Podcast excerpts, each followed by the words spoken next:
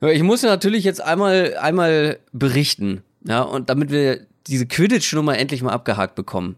Ich war tatsächlich da letztes Wochenende. Ich habe Quidditch geguckt, die norddeutsche Meisterschaft. Und es hat tatsächlich Spaß gemacht. Es war ganz interessant. Es gab viele Dinge, also man musste erstmal reinkommen. Da passiert sehr viel gleichzeitig, aber großartig die Nummer mit dem Schnatz. Da läuft wirklich jemand in einem gelben Shirt auf den Platz mit einer gelben Buchse. Hinten an der Buchse ist so ein ja. ja, sieht so ein bisschen aus wie so ein mit Sand gefüllter Luftballon, der dann da hinten so rumbaumelt und dann kommen zwei mit gelbem Stirnband, die versuchen, diesen Schnatz vom Po wegzuklauen. Also das ist schon wirklich ein Hingucker. Das ist schon wirklich ganz großes Kino. Ich fände glaube ich, aber es wäre ein geilerer Sport ohne diese Stöcker dazwischen, ohne diese Knüppel zwischen den Beinen. Diese, Be es sind ja nicht mal Besen. Das sind einfach nur so Stangen und die müssen sie die ganze Zeit zwischen den Beinen halten. Das finde ich dann doch ein bisschen seltsam. Also da, würde, da könnte man auch drauf verzichten. Vor allem, du kannst gar nicht so richtig schnell laufen damit. So, aber es, ich kann es jedem mal empfehlen, äh, sich einmal äh, Real-Life Quidditch anzugucken. Äh, und Hamburg hat gewonnen am Ende, soweit ich das äh, verstanden oh, habe. Hat gelohnt. Ja. Gut, Quidditch, Haken hinter, kommen wir zu Football.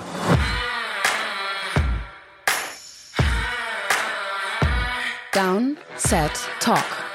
Der Football-Podcast mit Adrian Franke und Christoph Kröger.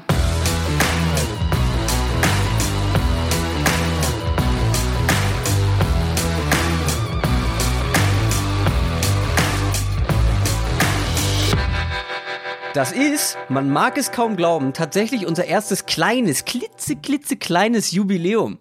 So eine, so ein Mini-Jubiläum. Es ist die zehnte Folge Downset Talk. Und damit herzlich willkommen.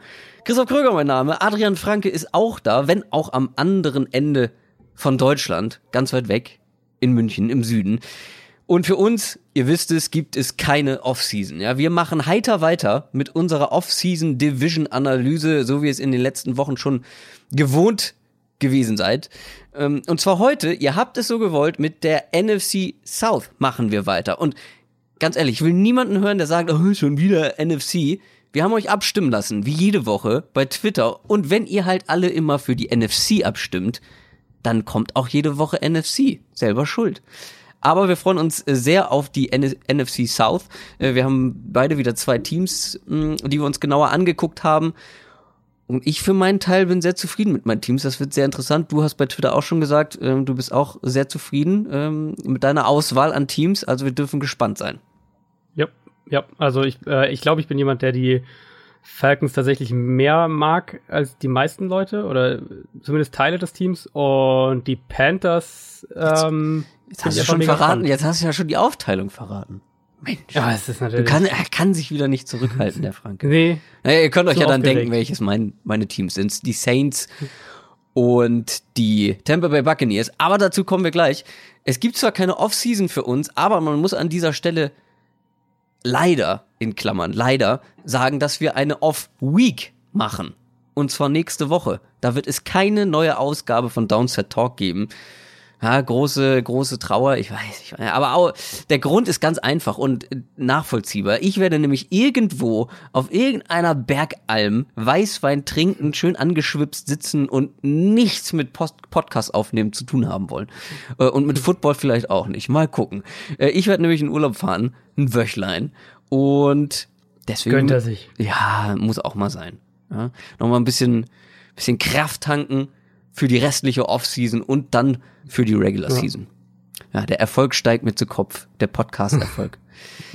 Wir widmen uns gleich der NFC South. Vorher übergebe ich das Wort aber natürlich, wie immer, nochmal an den Klaus Kleber der Podcast-Szene. News aus der NFL. Ja, ich, äh, ich hätte sehr gerne auch einen Namen mit Alliteration. Und so wie Christoph so Kröger oder Klaus Kleber. Zum Beispiel Christoph Kröger, das ist natürlich mein Paradebeispiel. Fradrian Franke. Haben, äh, was gibt's, ja, äh, was gibt's Neues in der NFL? Äh, wir haben jemanden, also ich werde nächste Woche, ja, wie gesagt, Alkohol konsumieren. Bei NFL-Spielern ist das so mit Rauschmitteln so eine Sache, ne? Ähm, das äh, ist nicht ganz so gern gesehen. Das ist nicht ganz so gern gesehen und äh, du spielst natürlich auf die Suspendierung von Julian Edelman an, der für die ersten vier Spiele der kommenden Saison gesperrt wurde. Da läuft noch der Einspruch, also könnte noch reduziert werden, könnte sich noch irgendwie was dran ändern, aber so der Eindruck und was die, die Experten so und die Insider so von sich geben, sieht es schon so danach aus, als würde es wohl bei den vier Spielen bleiben. Vielleicht schafft es irgendwie noch auf drei Spiele, aber ich würde mich jetzt sehr wundern, wenn er am Ende irgendwie dieser Sperre ganz entgeht. Er hat sich ja auch schon öffentlich entschuldigt, sagt, er weiß nicht, wie das passiert ist. Er wurde auf, auf eine ähm, mein Stand zumindest unbekannte Substanz äh, positiv getestet. Also sprich, wir wissen auch gar nicht genau, was es ist. Auf jeden Fall hat er irgendwas genommen, was auf der äh, Liste der verbotenen Substanzen steht oder was nicht erlaubt ist. Und das bringt natürlich so ein bisschen auch die Frage mit, wie äh, reagieren die Patriots darauf? Also ich glaube nicht, dass sie jetzt groß auf dem Transfermarkt oder also das Transfermarkt also oder Free Agency noch reagieren, sprich Des Bryant ist da so ein bisschen natürlich der Name, der da als erstes rumgeistert. Das würde mich sehr, sehr wundern, ehrlich gesagt. Ich weiß nicht, wie du Nein, das siehst. Da rechnest du damit, dass die jemanden holen? Na. Genau. Die haben, die haben, die haben, also das Receiver Core ist ja, sagen wir mal, ansonsten relativ prall gefüllt. Da sind ja noch ein ja. paar, die einspringen ja. könnten.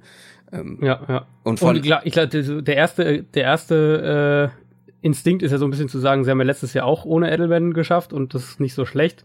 Da darf man natürlich nicht vergessen, ähm, dass das zum einen letztes Jahr ein bisschen eine andere Offense war, eine Offense mit viel mehr, in der viel mehr das Downfield Passing eine größere Rolle hatte, sprich Brandon Cooks eine sehr große Rolle hatte, der hat auch äh, fast alle Offensiv-Snaps gespielt. Der ist bekanntermaßen weg und sie hatten natürlich außerdem äh, Danny Amendola, der ja auch weg ist. Also sprich, da fehlen schon zwei Säulen, die letztes Jahr eben da waren, als Julian Edelman verletzt gefehlt hat. Mein, meine Vermutung ist, dass die Patriots an sich schon wieder mehr in die, in die Kurzpass-Offense gehen insgesamt. Ähm, und ich würde darauf, darauf tippen, wenn ich jetzt meinen, wenn ich jetzt, um in deiner Sprache zu sein, einen Fantasy-Draft hätte, dann würde ich Jordan Matthews an der Stelle draften. Also ich glaube, Boah. dass Jordan Matthews der Spieler sein wird, der diese Slot-Rolle zumindest die ersten vier Wochen übernimmt. Ernsthaft? Ja. Ja, okay, äh, okay, okay, Moment, Moment. Ich dachte jetzt, du äh, sprichst rein aus Fantasy, wer da den meisten Push jetzt dadurch bekommt, weil das ist für mich Chris Hogan. Ob er, ob er ähm, Edelman auf dem Platz ähnlich ersetzt, ist natürlich eine andere Frage, aber ich hätte eher Chris Hogan auf dem Zettel, der jetzt dadurch deutlich mehr Targets sehen könnte. Und natürlich Gronkowski, aber der wird eh schon Gronkowski sowieso. Genau. Absurd genau. Gronkowski ist eh der Nummer 1 Receiver, ja. Eben. Ähm, aber der könnte ja. natürlich dadurch jetzt noch mal ein paar mehr Targets bekommen, die da wegfallen. Und für mich ist es Chris Hogan. Aber ja, also Hogan wird sicher auch, Hogan wird natürlich auch mehr Targets kriegen, aber ich glaube in der Offense, in der ich die Patriots nächste Saison eher wieder ein bisschen mehr sehe, äh, würde es mich nicht wundern, wenn da die ersten vier Spiele Jordan Matthews eine ziemlich gute Rolle hat. Also Weißwein wird es nicht gewesen sein, was der Julian Edelman konsumiert hat. Der ist jetzt erstmal raus, wie ihr gehört habt. Es gibt aber ein paar andere Spieler, die freiwillig erstmal raus sind. Oder so semi-freiwillig zumindest. Also wir haben, es beginnen jetzt natürlich überall die, die verpflichtenden Teile der Off-Season-Workouts. Also bisher war das allermeiste ja noch freiwillig. Ähm, sprich, wenn ein Spieler jetzt dem fernbleibt, dann ist es tatsächlich was, worüber man mal berichten sollte. Davor ist es einfach freiwillige Workouts und die Spieler, vor allem die, die Starspieler, trainieren eben äh, oft dann gerne in einem anderen Setting mit anderen Coaches, an einem anderen Ort einfach. Das sollte man einfach nicht überbewerten.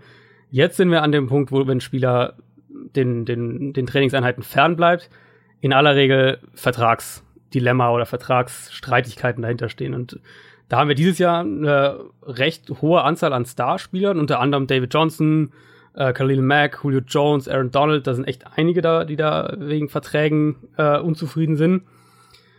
Vielleicht der brisanteste Name oder für mich der brisanteste Name ist Earl Thomas, der Safety von den Seahawks, der jetzt gesagt hat, er wird vorerst, so wie es so wie es für mich klingt, bis auf weiteres ähm, den Teamaktivitäten fernbleiben, bis man sich auf einen neuen Vertrag geeinigt hat. Also er geht in sein letztes Vertragsjahr, stand jetzt.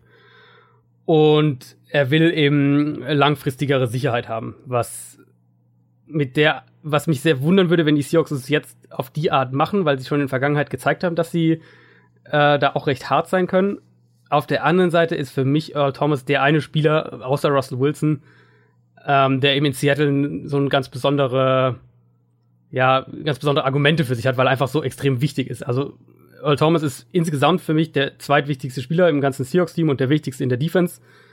Wenn sie da tatsächlich nicht zusammenkommen, die beiden Seiten, und wenn es am Ende so sein sollte, dass Earl Thomas entweder streikt, ich weiß nicht, ob er dazu bereit ist, da würde er sehr, auf sehr, sehr viel Geld verzichten, wenn er die komplette Saison über aussitzt, Oder es dann doch dazu kommt, dass Earl Thomas getradet wird. Das darf man nicht vergessen, die Gerüchte gab es schon länger, schien jetzt so ein bisschen zu den Akten gelegt. Ähm, dadurch, dass er jetzt im Holdout ist, ist es wieder so ein bisschen hochgekocht oder ist wieder ein bisschen akuter. Dann wäre das für mich schon ein Zeichen in die Richtung, dass die Seahawks äh, einen Umbruch angehen, der doch länger dauern wird, als ich das ursprünglich gedacht habe. Wer eine genauere, noch genauere Analyse ähm, in Sachen Earl Thomas und den Seahawks haben will, der hört einfach noch mal in die Folge von letzter Woche. Da hat Adrian sehr viel über die Defense der Seahawks geredet und analysiert. Also wer da noch mal tiefer ins Detail gehen wird, einfach noch mal die Folge von letzter Woche hören. Es könnte sein, dass die Fans der Indianapolis Colts mal wieder doppeldeutig gesprochen Lack haben. ja, ich weiß, der war schlecht. Lass mich, ich, ich muss auch erstmal warm werden. Es kann tatsächlich sein und wir haben jetzt endlich, endlich, die Colts haben so lange darüber gesprochen, dass Andrew Luck dieses Jahr wirklich bereit sein wird und er ist im Zeitplan und überhaupt alles und eben alles ja, gesagt das haben, wir letzte Saison auch schon gehört. Ganz genau, ganz genau. Und deswegen war das auch völlig zu Recht, haben sich da, waren da Leute sehr, sehr skeptisch.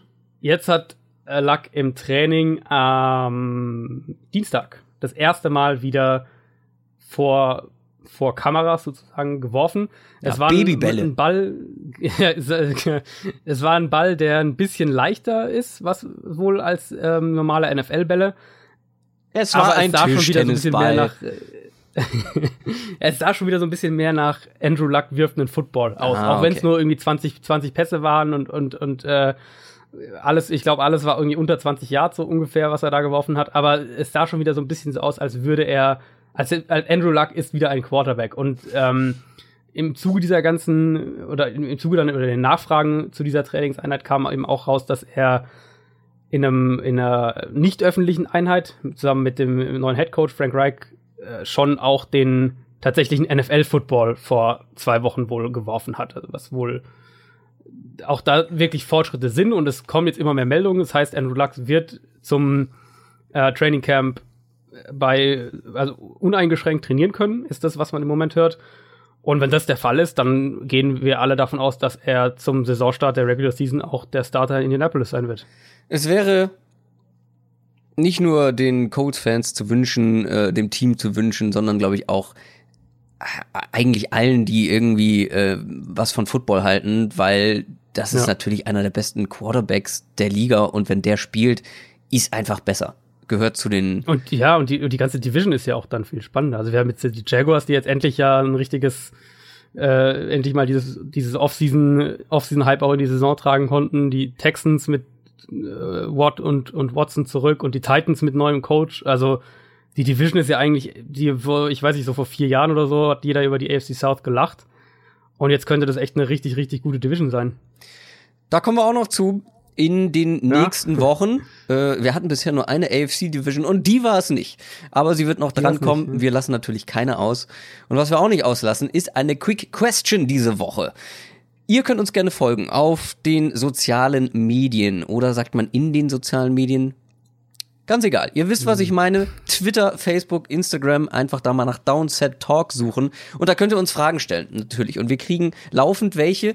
Und ich archiviere die und wir suchen uns dann die, die uns gerade gut gefallen, raus und beantworten die. Und heute gibt es eine, die ist ganz äh, persönlich an Adrian gerichtet. Kommt von Nat, NatBSG. At NatBSG. So heißt er bei Twitter. Wenn Adrian Franke Football spielen würde, welches wäre seine Position? Ich habe eine Vermutung, aber ich, ich lasse dich erstmal. Ich nee, okay, dann will ich erst die Vermutung hören. Full Weil ich habe also ich habe eine Antwort, die ändere ich jetzt natürlich auch nicht. Fullback. du bist Fullback. Ähm, du schwärmst von Fullbacks. ja, erzähl mal. Ich meine Vermutung ist Fullback. Also für mich war es dann immer so der Gedanke, wenn ich irgendwann wirklich mal Football spielen würde, dann würde ich auf jeden Fall Defense spielen wollen, nicht Offense. Echt? Also bist du leider schon mal daneben. Ähm, und für mich war es irgendwie immer so, also mich fasziniert ja so dieses ganze taktische und ich glaube, wenn ich wenn ich spiel, wenn ich Football spielen würde, dann wäre wär für mich so dieser ganze äh, Prozess des Gegners studieren und Tendenz studieren und was macht er aus dieser Formation so aus. Das wäre für mich irgendwie so, so der Part, der mir wahrscheinlich fast so viel Spaß machen würde, wie auf dem Feld zu stehen. Ähm, Deswegen schreibe ich auch eigentlich fast nur drüber. Aber das so in der Summe für mich wäre, wenn ich, wenn ich spielen würde, würde ich am ehesten was so in die Richtung Safety sein wollen. So, so ein tiefer Safety, der ähm, ähm, das Feld eben lesen muss, so, so, so ein bisschen eben Quarterback der Defense sein, das Feld lesen muss, so Route-Kombination verstehen muss und dann eben mit, ähm, mit ja, da eingreifen, wo, wo man ihn eben braucht, so ein bisschen. Das wäre, glaube ich, das, was mir am meisten Spaß machen würde. Das klingt plausibel auf jeden Fall. Kann ich mir super vorstellen. Du mit so einem Camp Chancellor Helm mit so verdunkelter, mit verdunkeltem Visier. Ah, ja, kann ich mir gut vorstellen. Meine Arme sind nur ein bisschen kleiner als die von. Ein bisschen dünner, meinst du? Ein bisschen, vielleicht. Ah, okay. Müsste ich neben ihm sehen. ja, müsste ich, müsste ich live mal sehen. ja. ja. wahrscheinlich bist du auch, äh, ich weiß wie groß bist du? Äh, 1,84. Ah, naja, Cam Chancellor Nicht noch ganz, einen Ticken nee. größer wahrscheinlich, ne? Ja, wahrscheinlich noch ein paar Zentimeter größer. Na gut, äh, bei mir erübrigt sich ja die Frage, weil ich ja zumindest Flag Football spiele und da relativ klar auf einer Position eingeteilt wurde, nämlich Running Back. Deswegen war die Frage, weil wir das auch schon ein, zwei Mal hier im Podcast thematisiert haben, natürlich nur an Adrian gerichtet. Aber jetzt kommen wir zur NFC South. NFL Preview.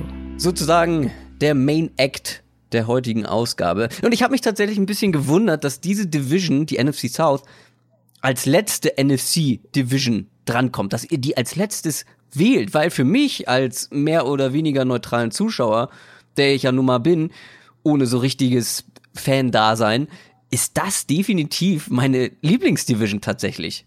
Also, ich meine, wir haben zwar über die NFC North gesagt, als wir die dran hatten, das ist die spannendste der Liga, aber ich finde, die NFC South kommt da schon gut ran und aus meiner Sicht ist sie auch die qualitativ stärkste Division der Liga. Mhm. Können wir noch drüber diskutieren, falls du das anders siehst. Aber ich finde schon, dass da extrem hohes Niveau ist. Wir werden alle vier Teams durchkauen und dann mal gucken, ähm, wie das mit meiner These so aussieht. Stärkste Division der Liga.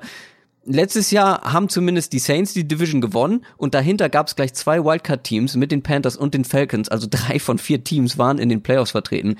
Gut, die Buccaneers als letzter leider nicht. Da lief es nicht ganz so gut. Wir gehen natürlich wieder in umgekehrter Reihenfolge vor und fangen mit dem schlechtesten Team des letzten Jahres an. Und das sind, wie gesagt, die Tampa Bay Buccaneers, mit denen habe ich mich auseinandergesetzt.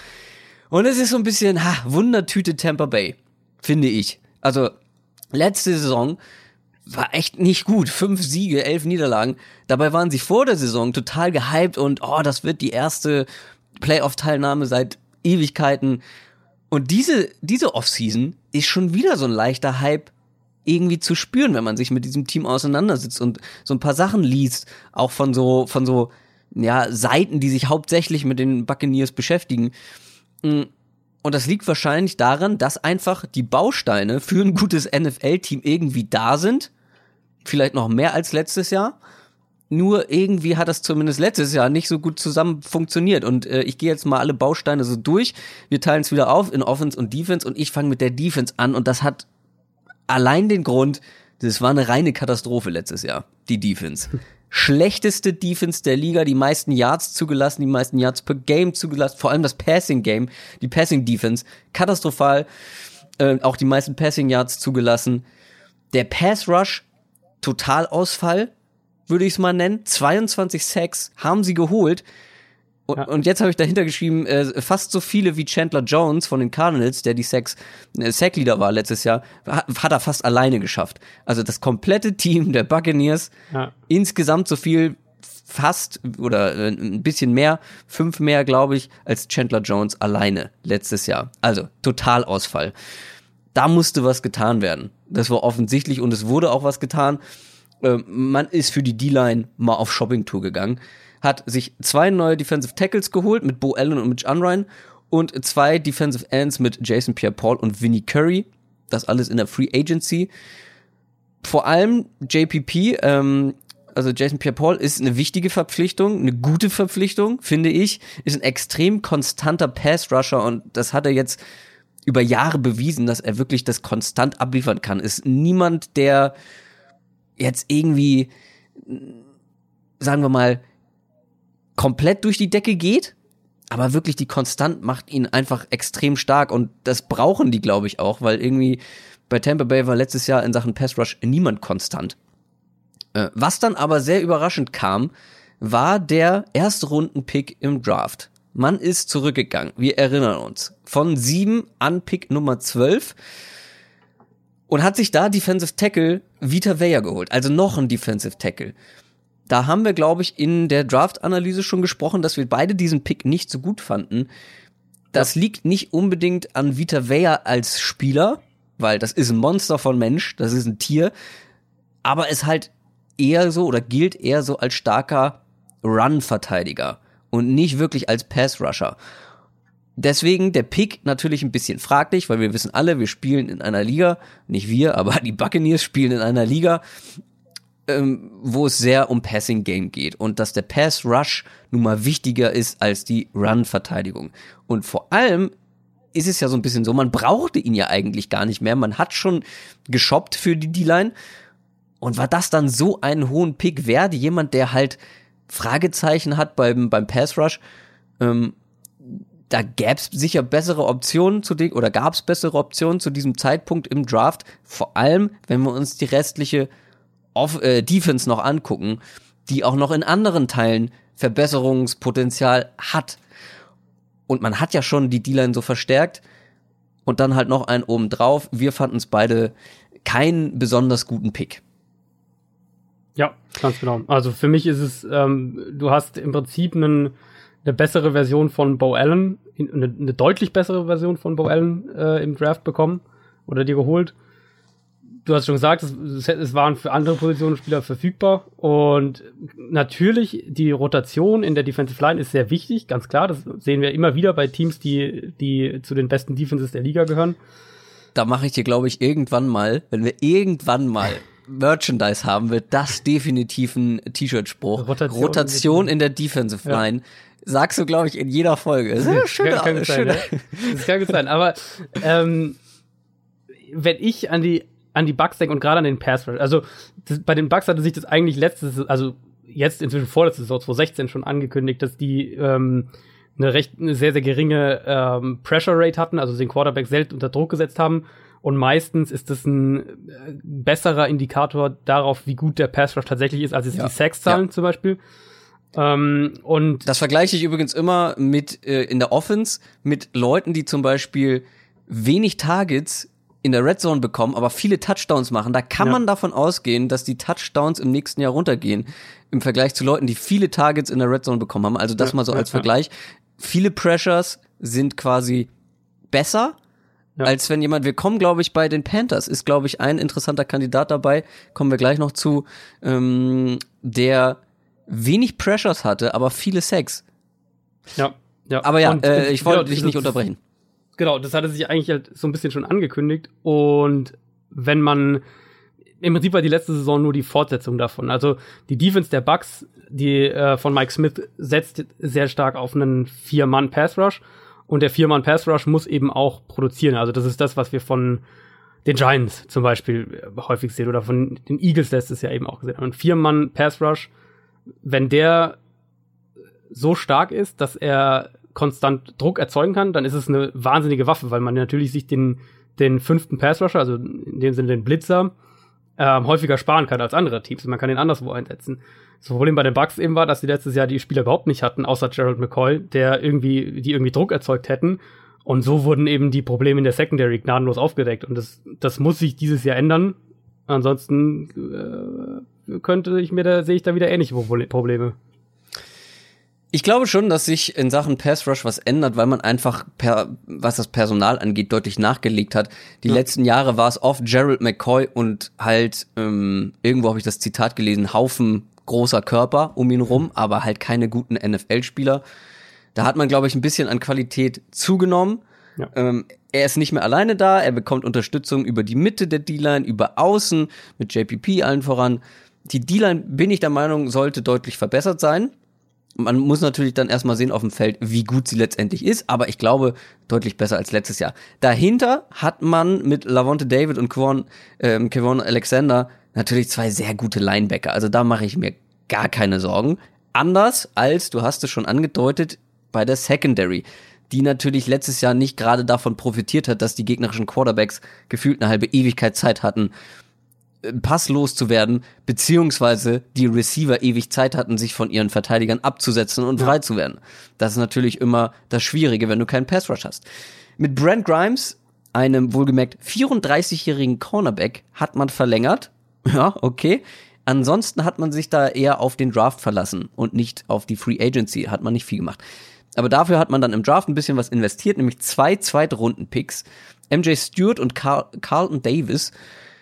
Da erhofft man sich vermutlich relativ viel und macht natürlich auch ein bisschen Druck auf zum Beispiel Vernon Hargraves. Ähm, war ein erster Runden-Pick, den er wahrscheinlich noch nicht so richtig gerechtfertigt hat. Beziehungsweise ich glaube nicht, dass man, dass er das gezeigt hat auf dem Feld, was die Buccaneers von einem ersten Runden-Pick erwarten. Vor allem Carlton Davis ist ganz interessant, ist ein großer, athletischer Cornerback, der zwar wenig Interceptions im College geholt hat, also ist nicht so dieser Ball-Hawking Cornerback, aber der kann an Wide Receivers richtig kleben und Pässe verhindern. Das hat er besonders gut hingekriegt. Also äh, es ist schwierig gegen ihn Separation zu bekommen und genau das brauchen sie. Weil äh, letzte Saison haben die Buccaneers die meisten Pass-Completions zugelassen. Das lag natürlich, wir haben es erwähnt, zum einen am fehlenden Pass-Rush, aber natürlich dann auch ein bisschen an der Qualität der Secondary lang oder so lange wie möglich an den Verteil äh, an den Angreifern, an den Receivern zu kleben, um dem halt wirklich möglichst wenig Separation zu geben, möglichst wenig Platz zu lassen. Und da ist er, glaube ich, ein guter Kandidat für. Und es würde mich nicht überraschen, wenn wir zumindest einen von den beiden sehr früh starten sehen in der Defense der Buccaneers. Ja, Safety, ähm, das ist auch nicht gerade so berauschend, was die Bucks da zu bieten haben. Es hängt wirklich, glaube ich, was die Secondary angeht, viel an diesen beiden Rookie-Cornerbacks tatsächlich. Ob das so die Marschroute für eine Saison ist, ähm, auf die man sich verlassen will, sei mal dahingestellt. Aber die müssen eigentlich zünden, damit die Secondary besser wird, weil ansonsten hat man nicht viel gemacht. Trotzdem ich sag's gerne nochmal, verstärkte D-Line wird natürlich auch der Passverteidigung helfen, der Secondary helfen, mehr Druck vorne an der Linie, weniger Zeit für den Quarterback. Die Defense wird, ich glaube, nicht mehr die schlechteste Pass-Defense der Liga sein nächste Saison. Das wird sich ändern. Das denke ich auch, ja. Also ich glaube, wie du gesagt hast, die, die Secondary würde mir als, als Bucks-Fan immer noch ziemliche Bauchschmerzen bereiten, aber ich Wer weiß, wenn die beiden Rookies einschlagen ja, und du auf einmal weiß. da zwei gute Picks gezogen hast, aber das kannst du dich nicht drauf verlassen. Nee, und es ist auch gerade, also gerade auf der Position ist es auch klar, wir hatten in den letzten Jahren immer wieder mal die Ausnahmetalente, die da schnell, äh, ja. äh, schnell Fuß fassen, aber auch Cornerback ist jetzt nicht die leichteste Position, je nachdem, was, was das Scheme von dir verlangt. Ähm, ich denke, dass, dass Jason Pierre-Paul, der jetzt sicher nicht mehr auf seinem Zenit ist, aber eben immer noch ein ein verlässlicher Spieler, sag ich jetzt mal. Ähm, und Vinnie Curry vor allem, von dem erwarte ich mir eigentlich auch recht viel, mm, dass mm. die definitiv helfen werden. Und wenn es allein schon die Hilfe so aussieht, dass Gerald McCoy mehr 1 gegen 1 Duelle zum Beispiel bekommt. Eben, ganz genau. Also, weil wenn du das letztes Jahr gesehen hast, wenn ich da Offensive Line Coach bin für ein Team und guck mir die D-Line der Bucks an, dann sage ich, okay, Leute, Gerald McCoy zu zweit, ja. aller allen Fokus auf ihn, den Rest können wir erstmal, den kriegen wir auch so geschnatzt. So. Ähm, geschnatzt. Gibt's das Wort? Ich bin im Quidditch, ich habe zu viel Quidditch geguckt.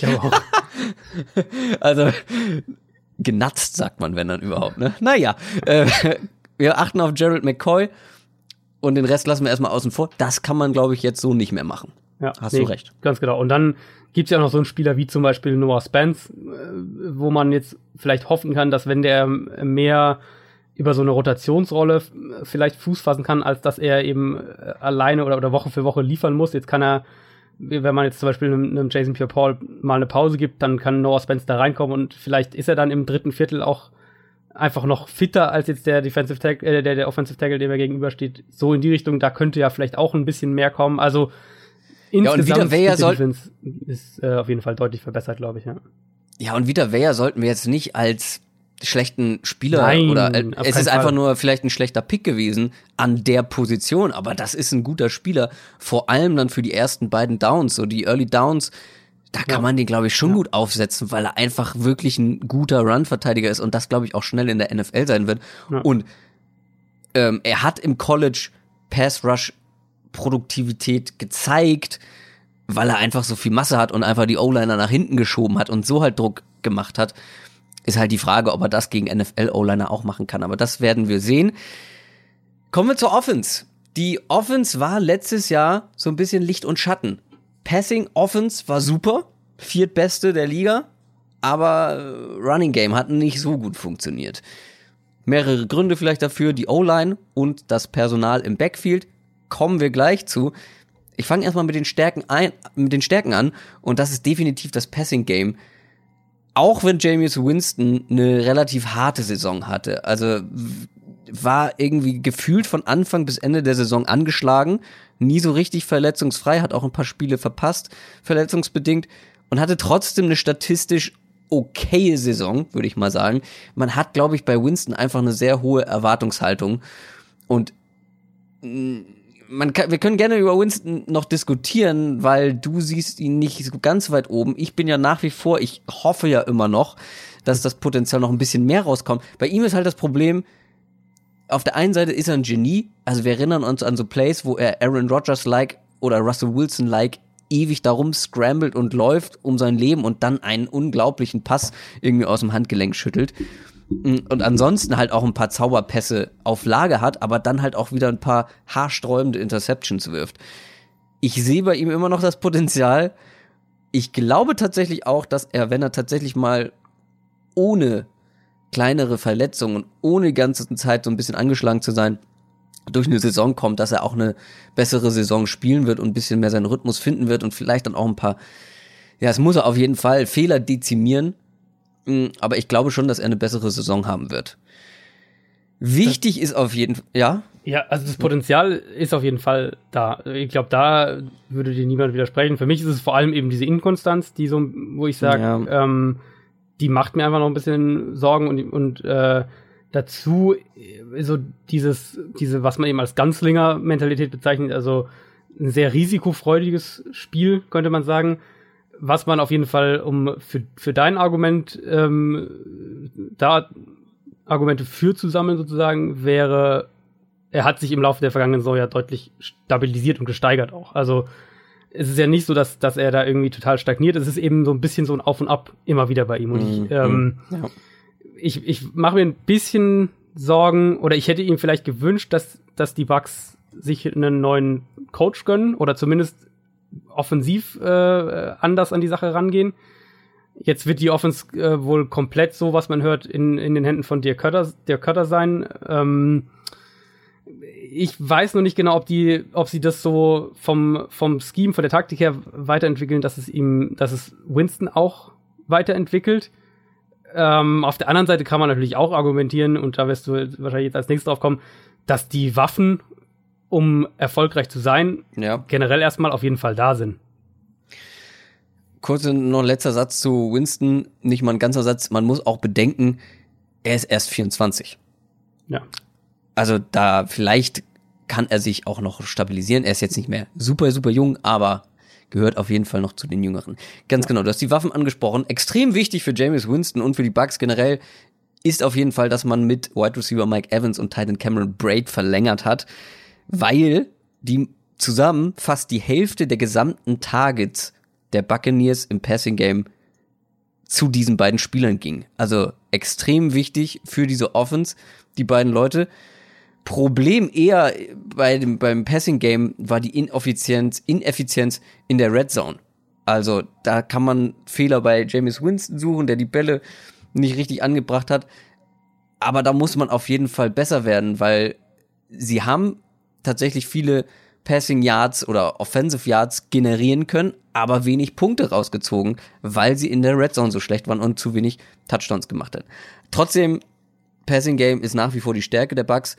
Wo sie natürlich besser werden müssen, und zwar deutlich besser werden müssen, und es meiner Meinung nach auch werden, ist das Running Game. Man hat sich von Doug Martin getrennt, was ich für eine gute Entscheidung halte. Ich hatte so ein bisschen gehofft, er ähm, war ja am Anfang der letzten Saison gesperrt und ich hatte so ein bisschen gehofft, dass er reinkommt und irgendwie wieder an gute alte Tage anknüpfen kann. Konnte er nicht. Also die letzten beiden Jahre hatte er gerade mal 2,9 Yards pro Versuch. Das ist extrem wenig. Viel zu wenig für jemanden, der so viele, so viele Möglichkeiten bekommen hat. auch letzte Saison dann noch wieder. Wir haben schon oft über die Running Back Klasse im Draft gesprochen. Die ist richtig stark gewesen und man hat in der zweiten Runde auch zugeschlagen. Ronald Jones hat man sich geholt. Ist tatsächlich, also ich habe ihn ja schon öfter mal hier so hoch angepriesen, einer der besten Runner im Draft.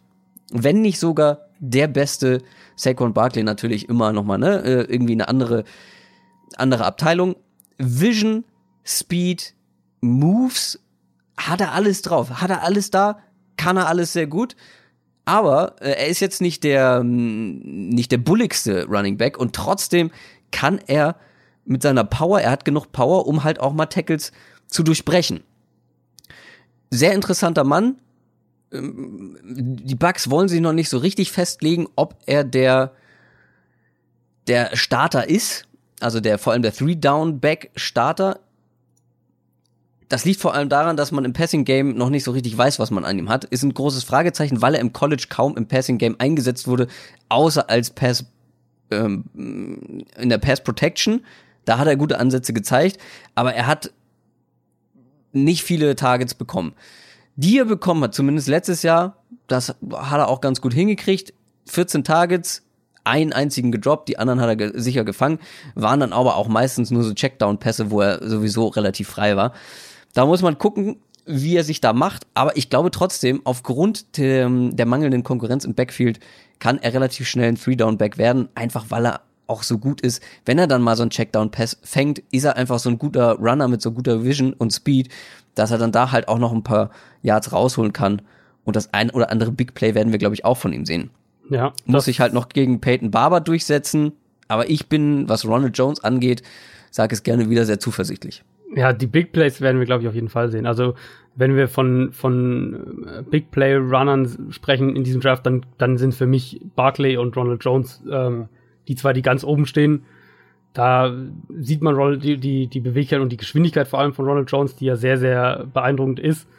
Ja. Für mich wäre da vielleicht auch ein Argument zu sagen, gar nicht mal unbedingt jetzt nur, was seine Rolle als Receiver angeht. Und das, das stimmt, er wurde im College da kaum eingesetzt, was natürlich auch ein bisschen die Frage dann immer aufwirft, warum. Also haben die Coaches im Training gesehen, das klappt irgendwie nicht so ganz, das äh, nutzen wir lieber nicht, weil an sich ist es ja ein, ein gutes Mittel, den Running Back viel auch ins Passspiel zu involvieren für mich auch ein Argument wäre eben zu sagen, man will Ronald Jones nicht verheizen, quasi. Also wenn man sagt, wir haben äh, wir haben Jacquees Rogers, wir haben Charles Sims, Peyton Barber, wir haben da andere Optionen auch. Ähm, Ronald Jones muss hier nicht pro Spiel seine, seine 27 Carries irgendwie verzeichnen. Dann glaube ich, ist es auch gut, so einen Runner dann eben zum Beispiel jetzt im vierten Viertel noch zu haben, der dann noch vergleichsweise frische Beine hat. Also der jetzt vielleicht vorher nur neun oder zehn oder elf Runs hatte, so ein bisschen so, so Alvin Kamara-mäßig. Ähm, und dann im vierten Viertel vielleicht intensiver eingesetzt wird, um sein, seine Geschwindigkeit noch besser zur Geltung zu bringen. Ja, Charles Sims äh, letztes Jahr hat, glaube ich, die meisten Pässe der Running Backs da gefangen. Mhm. Das könnte dieses Jahr tatsächlich auch wieder so kommen. Ja. Apropos Pässe fangen, lass uns nochmal zum Receiving Core kommen, weil das ist in meinen Augen eins der besseren der Liga. Mike Evans haben wir schon angesprochen, Vertrag verlängert. Und da sind manche irgendwie so ein bisschen skeptisch. Verstehe ich nicht ganz warum. In allen vier Saisons bisher über 1000 Receiving Yards. Dann hat man noch Deshaun Jackson. Über dessen Qualität lässt sich auch bestimmt streiten. Ist halt auch schon 31. Ist trotzdem nach wie vor, glaube ich, eine sehr gute Deep Threat Waffe. Also für die langen Bälle was halt nicht so gut funktioniert hat, es gab nicht so richtig die Connection zwischen ihm und Winston. Ja. Das Problem, dass er bei den Bugs halt noch nicht so richtig eingeschlagen hat, bis jetzt, ist vielleicht gar nicht mal Deshaun Jacksons Schuld, sondern eher vielleicht die von Jameis Winston, weil da gab es dann doch den ein oder anderen Pass, wo Winston mhm. einen völlig freien Jackson verfehlt hat, was vielleicht zu einem 50-Yard-Touchdown geführt hätte. Oder halt was jetzt der, ich glaube, der Offensive Coordinator war es, in einem Interview gesagt hat, Jackson war ganz oft, hat er sich von seinem Verteidiger gelöst, war frei, nur hat Winston ihn irgendwie nicht so auf dem Schirm gehabt, hat ihn nicht angespielt. Also die Connection, wenn die besser wird, ist, glaube ich, Jackson noch nach wie vor eine ernstzunehmende Waffe. Aber mein Augenmerk beim Receiver Call liegt tatsächlich auf einem anderen Spieler. Und da ist der Hype Train aber sowas von im Gange in Tampa Bay und drumherum. Und ich will nicht sagen, dass ich weit hinten sitze bei diesem Hype-Train. Ich habe eher so ein äh, Erste-Klasse-Ticket gebucht. Und zwar geht's um Chris Godwin. Rookie letztes Jahr gewesen, hat relativ wenig Chancen bekommen, hinter eben Mike Evans, Deshaun Jackson und Humphreys. 41, jetzt aber 41 Prozent der Snaps ähm, hat er überhaupt nur gesehen und wenn, dann wurde er halt auch nicht so oft angespielt. Aber wenn er durfte, wenn man ihn mal gelassen hat, dann hat er auch viel gezeigt. Er war der zweiteffektivste Rookie-Receiver hinter Juju Smith-Schuster. Und er bekommt jetzt auch im Trainingscamp sehr viel Lob, hat sich im Verlauf der letzten Saison gesteigert, wurde immer mehr, hat immer mehr Chancen bekommen, hat die dann halt auch genutzt. Ich glaube nicht, dass er, oder ich wäre nicht überrascht, wenn der deutlich mehr Möglichkeiten nächste Saison bekommt. Vielleicht, also, dass er Humphreys äh, vielleicht schon überholt hat im Death Chart, das kann ich mir sehr gut vorstellen. Da noch mal kurzer Hinweis, Fantasy-Brille auf. Äh, sehr interessanter Fantasy-Sleeper für nächste Saison. Allerdings ja eher, ähm, würde ich jetzt sagen, Outside-Receiver, ne? Chris Godwin ist ja in, in, an sich auch mehr so äh, Spielertyp, natürlich nicht auf dem Niveau, aber Spielertyp eher so Richtung Mike Evans. Ist so, wie ich ihn abgespeichert habe. Also er will genau, nicht im Slot spielen. Ja, das ist halt die Frage, ähm, wen, bei, an wessen Targets er oder an wessen Snaps er so ein bisschen nagen wird. Ja. Das muss man, glaube ich, dann noch abwarten. Vielleicht kriegt man ihn noch so ein bisschen, vielleicht kann man ihn irgendwie einsetzen, tatsächlich auch im Slot, wo er hilfreich wäre. Puh, muss man abwarten. Also ähm, kommt dann halt auf die Kreativität auch der Offense-Abteilung da an. Ähm, ja, ja, ja, Und natürlich auch auf die, auf die ähm, Art der Offense, die die Bugs letztlich spielen, weil ich hoffe eigentlich immer noch, oder, oder ich würde es mir wünschen und würde es gern viel mehr noch sehen, dass ähm, Tampa mit zwei Tight Ends regelmäßig spielt, weil sie, glaube ich, besser als fast jedes ja. andere Team dafür aufgestellt sind. Das ist natürlich noch so eine Sache, das könnte Chris Godwin natürlich nicht, mm, nicht gerade helfen. Habe ich nämlich als nächsten Punkt äh, extrem starke Receiving Tight Ends, die sie da haben. Cameron Braid, wie gesagt, extrem viele Targets bekommen letztes Jahr. Vertrag verlängert worden und OJ Howard, der immer mehr eingebunden wurde in seinem ersten Jahr, kommt jetzt ins zweite Jahr. Das, ähm, ja, also die können auf jeden Fall mit zwei Receivern spielen, die beide im Receiving Game halt eine Rolle spielen könnten. Äh, lass uns einen Gang zulegen. Wir reden schon sehr lange über die Bugs. Kleines Manko ist vielleicht die O-Line. Sehr mhm. inkonstant gewesen. Letztes Jahr 33 Sacks hat man alleine bei James Winston zugelassen, also wenn der auf dem Feld stand. Ähm, man hat einen neuen Center geholt, Ryan Jensen der die O-Line bestimmt direkt besser macht zumindest. Ja. Dadurch verändert sich auch ein bisschen, was die Position angeht da. Ali Marpe drückt dann vielleicht äh, von Center auf Guard oder wahrscheinlich. Ähm, Im Draft hat man dann in Runde drei noch einen Guard geholt. Ja, besser vielleicht die O-Line als letztes Jahr, aber vielleicht auch noch nicht so richtig gut. Zumindest nicht auf dem Papier. Die Stärke der Bucks ist, glaube ich, nicht die O-Line. Nee, das definitiv nicht. Ich glaube, man kann auch ohne Probleme sagen, die O-Line ist mit weitem Abstand die größte Schwäche in der Bucks Offense. Ja, das definitiv. Aber unterm Strich, für mich ist es ein spannendes Team, weil, wie eingangs schon gesagt, die Bausteine sind irgendwie da. Sie müssen halt nun mal zusammen funktionieren. James Winston braucht mehr Konstant, Konstanz. Das Running Game muss besser werden. Äh, in der Defense, wir haben viel über die D-Line gesprochen. Ich glaube, man ist auf beiden Seiten irgendwie ein bisschen besser geworden. Fragezeichen haben wir auch schon alle erwähnt. Wir haben die positiven Sachen erwähnt. Ich glaube, da muss man sich, hm, da muss man nicht viel mehr zu sagen. Was das natürlich in dieser Division wert ist am Ende, das ist für mich das größere Fragezeichen, weil die anderen Teams sind jetzt auch nicht gerade so schlecht. Kommen wir nee. zu deinem ersten Team, würde ich sagen. Genau, zu meinem ersten Team. Das sind dann die Carolina Panthers. Ähm, und ich habe wieder ein, zwei Fragen für dich mitgebracht. Ja, da bin ich sehr gespannt. Ich habe gerade gemerkt, dass die Überleitung nicht so optimal war, weil ich von sehr, sehr starken Teams in der Division gesprochen habe. Da bin ich skeptisch, ob das die Carolina Panthers sind, aber ich ja. bin auf deine Analyse gespannt. Ja, die, also die Panthers sind schon ein bisschen eine Wundertüte, einfach ja, weil sie eben neuen Offensive Coordinator, neuen Defensive Coordinator haben. Also das alleine ändert ja einfach schon Sachen. Die haben jetzt nicht den, den mega krassen äh, personellen Umbruch, also da sind schon noch viele, viele. Aber es hat sich schon ein bisschen, also es hat sich schon ein paar, auf ein paar Positionen genau. schon irgendwie ein bisschen was genau. getan, die nicht gerade genau. unwichtig sind. Ähm, Und ich steige einfach auch direkt mal mit einer Frage ein. Und zwar an dich. Woran denkst du bei Cam Newton als Passer? Also klar, jeder denkt bei Cam Newton als der, der Running Quarterback und er ist mm. das mit der krasseste Running Quarterback, den wir wirklich seit langer Zeit gesehen haben. Und ähm, darauf kommen wir nachher auch noch ein bisschen. Aber wo, was verbindest du mit ihm als Passer?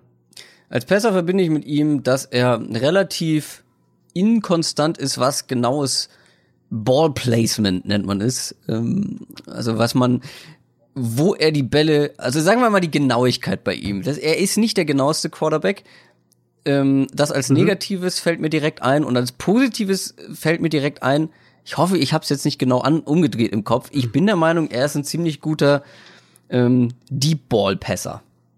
Das ist völlig richtig. Also Cam Newton wird, glaube ich, niemals ähm, ein West Coast Kurzpass Quarterback sein. Das ist er überhaupt nicht. Er ist Nein. eher das, was man als den klassischen Powerwerfer bezeichnen würde. Also seine, seine Pässe kommen mit unglaublich viel äh, Wucht. Und während er im Kurzpassspiel also Schwächen hat, auf jeden Fall, und, und da auch sicher nicht in die, in die Top Ten der NFL gehört, ist er im, äh, im tieferen Passspiel ist er einer der besseren Quarterbacks, auf jeden Fall. Und das auch jetzt ja. schon seit einer ganzen Weile. Und das finde ich sehr, sehr spannend, weil das kann man gut mit den, dem, äh, der Trainer, dem Trainerwechsel, dem, dem Offensive Coordinator Wechsel in Carolina verbinden. North Turner, von der Grundidee, was er mitbringt, dazu sage ich gleich zwei, drei Sätze, passt er in einigen Bereichen nämlich in meinen Augen sehr, sehr gut zu den Panthers. In anderen Bereichen dagegen könnte es ziemlich schwierig werden. Also wo passt er gut? North Turner ist geprägt durch die ganz klassische Air Coryell Offense. Das heißt, vertikales Passspiel, also lange Pässe stehen im Fokus, wird gerne kombiniert mit einem Power Run Game. Und der Tight hat eine ganz zentrale Figur im, oder ist eine ganz zentrale Figur im Passspiel und als ähm, Downfield Receiver. All diese Aspekte sind in meinen Augen in Carolina eigentlich schon seit Jahren gegeben.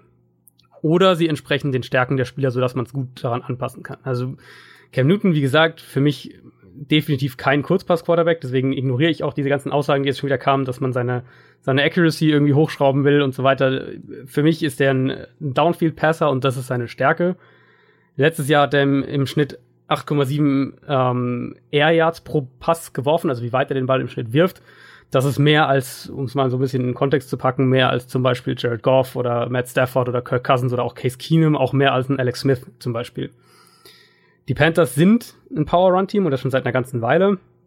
Das liegt einerseits an Newton selbst, ähm, es liegt aber auch an der Art, wie die Offensive Line spielt, wie Ron Rivera, der Head Coach, spielen lassen will. Und die Tatsache, dass sie sich CJ Anderson geholt haben, jetzt vor gar nicht so langer Zeit, äh, stimmt mich optimistisch, dass sie das besser umsetzen können. Also wir haben gesehen, dass Christian McCaffrey da in, der, in, in seiner Rolle als Power Runner in der NFL Probleme hat, obwohl er es im College auch gespielt hat und dass er auch in Pass Protection, ja, sagen wir mal, eher ein Risiko ist.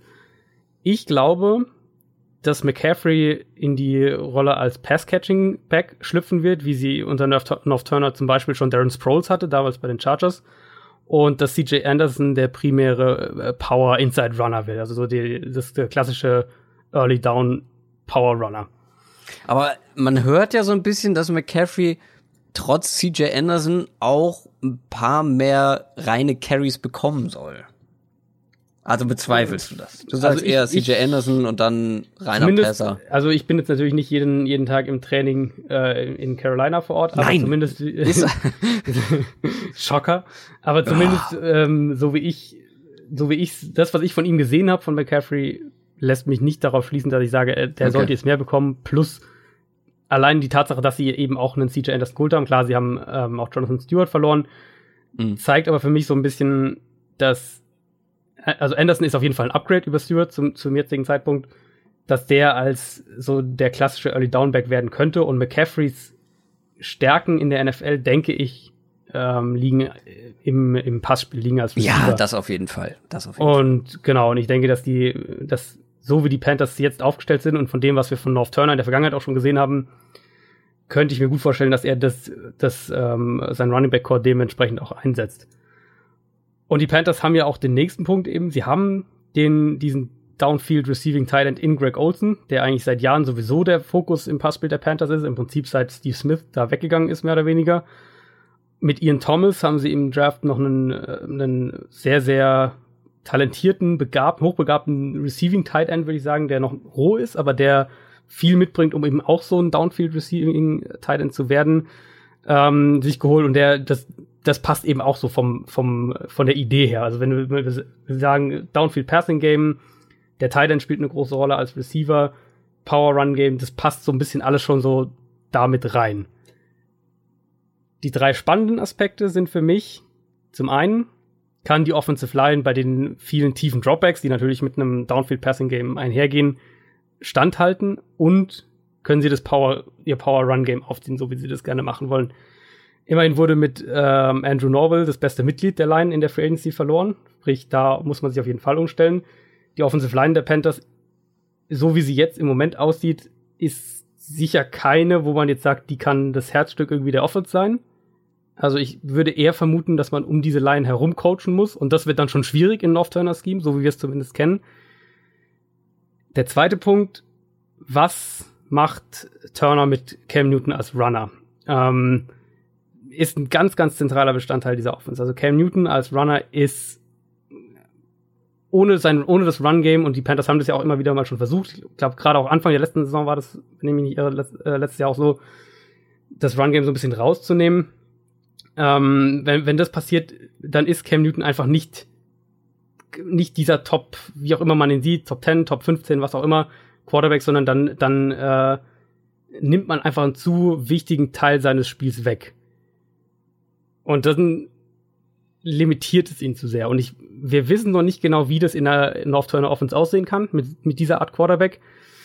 Er hat ähm, angekündigt, dass er Cam Newton auch dementsprechend ein, also auch als Runner einsetzen will, aber wie das letztlich, wie er das letztlich macht, das ist noch sehr, sehr, also da wissen, sind auch Panthers-Fans, was ich so mitkrieg, ähm, echt noch so ein bisschen am Zweifeln, ob das so alles funktionieren wird. Jeder will, glaube ich, oder, oder die meisten wollen gerne in der NFL diesen Pocket Passer, diesen klassischen Quarterback, der das Spiel aus der Pocket lenkt. Äh, Newton aber ist für mich als Runner auch einfach so derart einmalig, dass er das braucht und dass die Panthers das auch brauchen. Also, das darf North Turner ihm in Anführungszeichen nicht wegnehmen. Und ich bin sehr gespannt, wie es aussehen wird. Ähm, wir haben es letztes Jahr dann auch wieder gesehen. Da habe ich wieder eine Frage für dich. Mhm. Was schätzt du, wie viele Spieler hatten, also insgesamt in der NFL letzte Saison, mehr Rushing Yards innerhalb der gegnerischen 10-Yard-Line als Cam Newton? Mehr? Mhm. Keiner.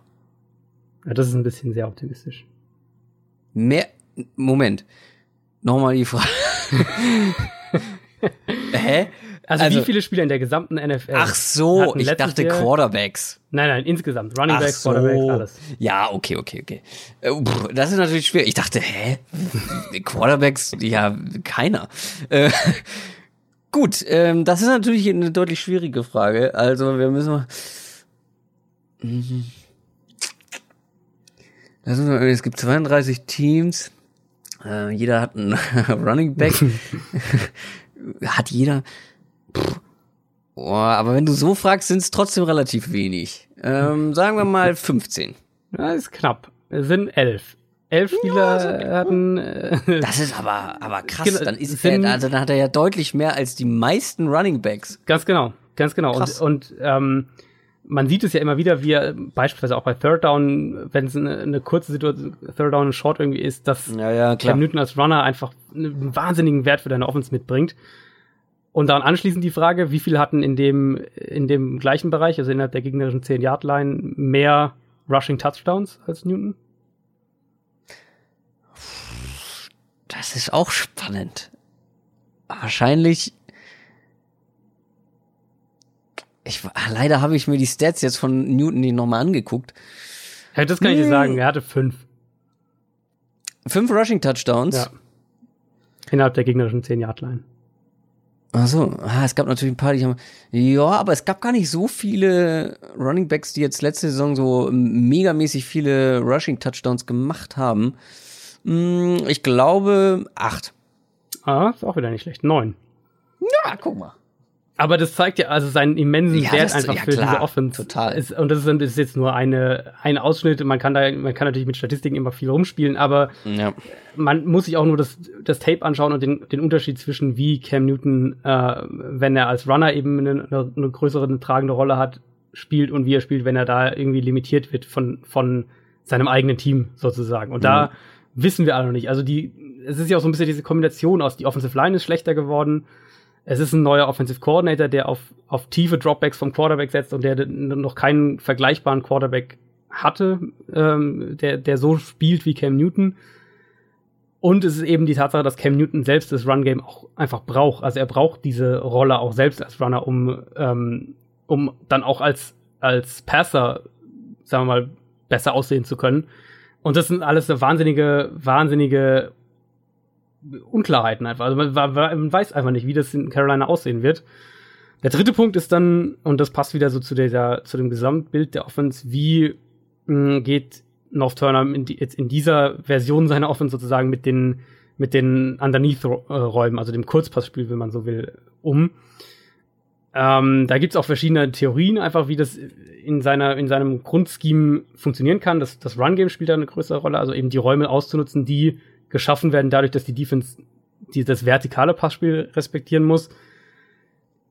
Ich denke, dass er auch viel mit, ähm, mit Slot-Receivern und mit, mit einem ausgeprägteren Kurzpassspiel, als man es vielleicht von ihm denken würde, arbeiten wird. Und das auch ein bisschen nutzen wird, um die Probleme in der Offensive Line ähm, zu umgehen, weil dazu passt der Pick von DJ Moore in der ersten Runde, der ja so ganz weggeht von dem, was Carolina lange gemacht hat mit, äh, mit ähm, Kevin Benjamin und Devin Funches, also auf sehr, sehr große Receiver zu setzen.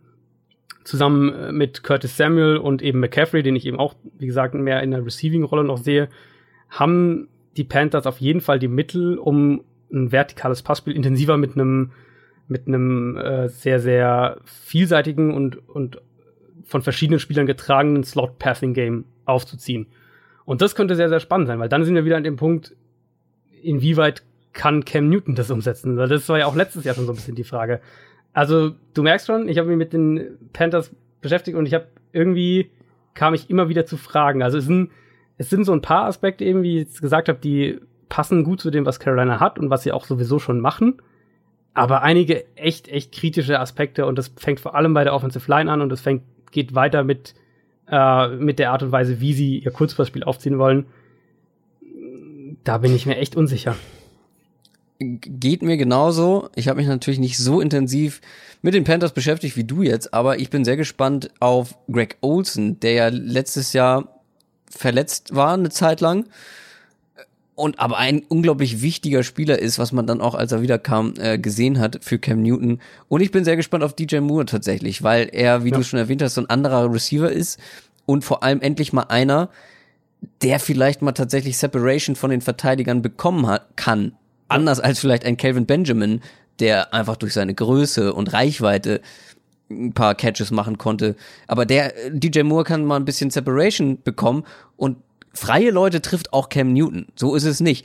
Und dann ist DJ Moore einfach einer der besten in dieser Rookie-Klasse gewesen, der, wenn er den Ball gefangen hat, dann noch das Maximum rausholen kann. Also dieses Run after Catch, das kann er besonders gut. Also da bin ich wirklich sehr gespannt. Aber ansonsten sehe ich es auch ein bisschen wie du.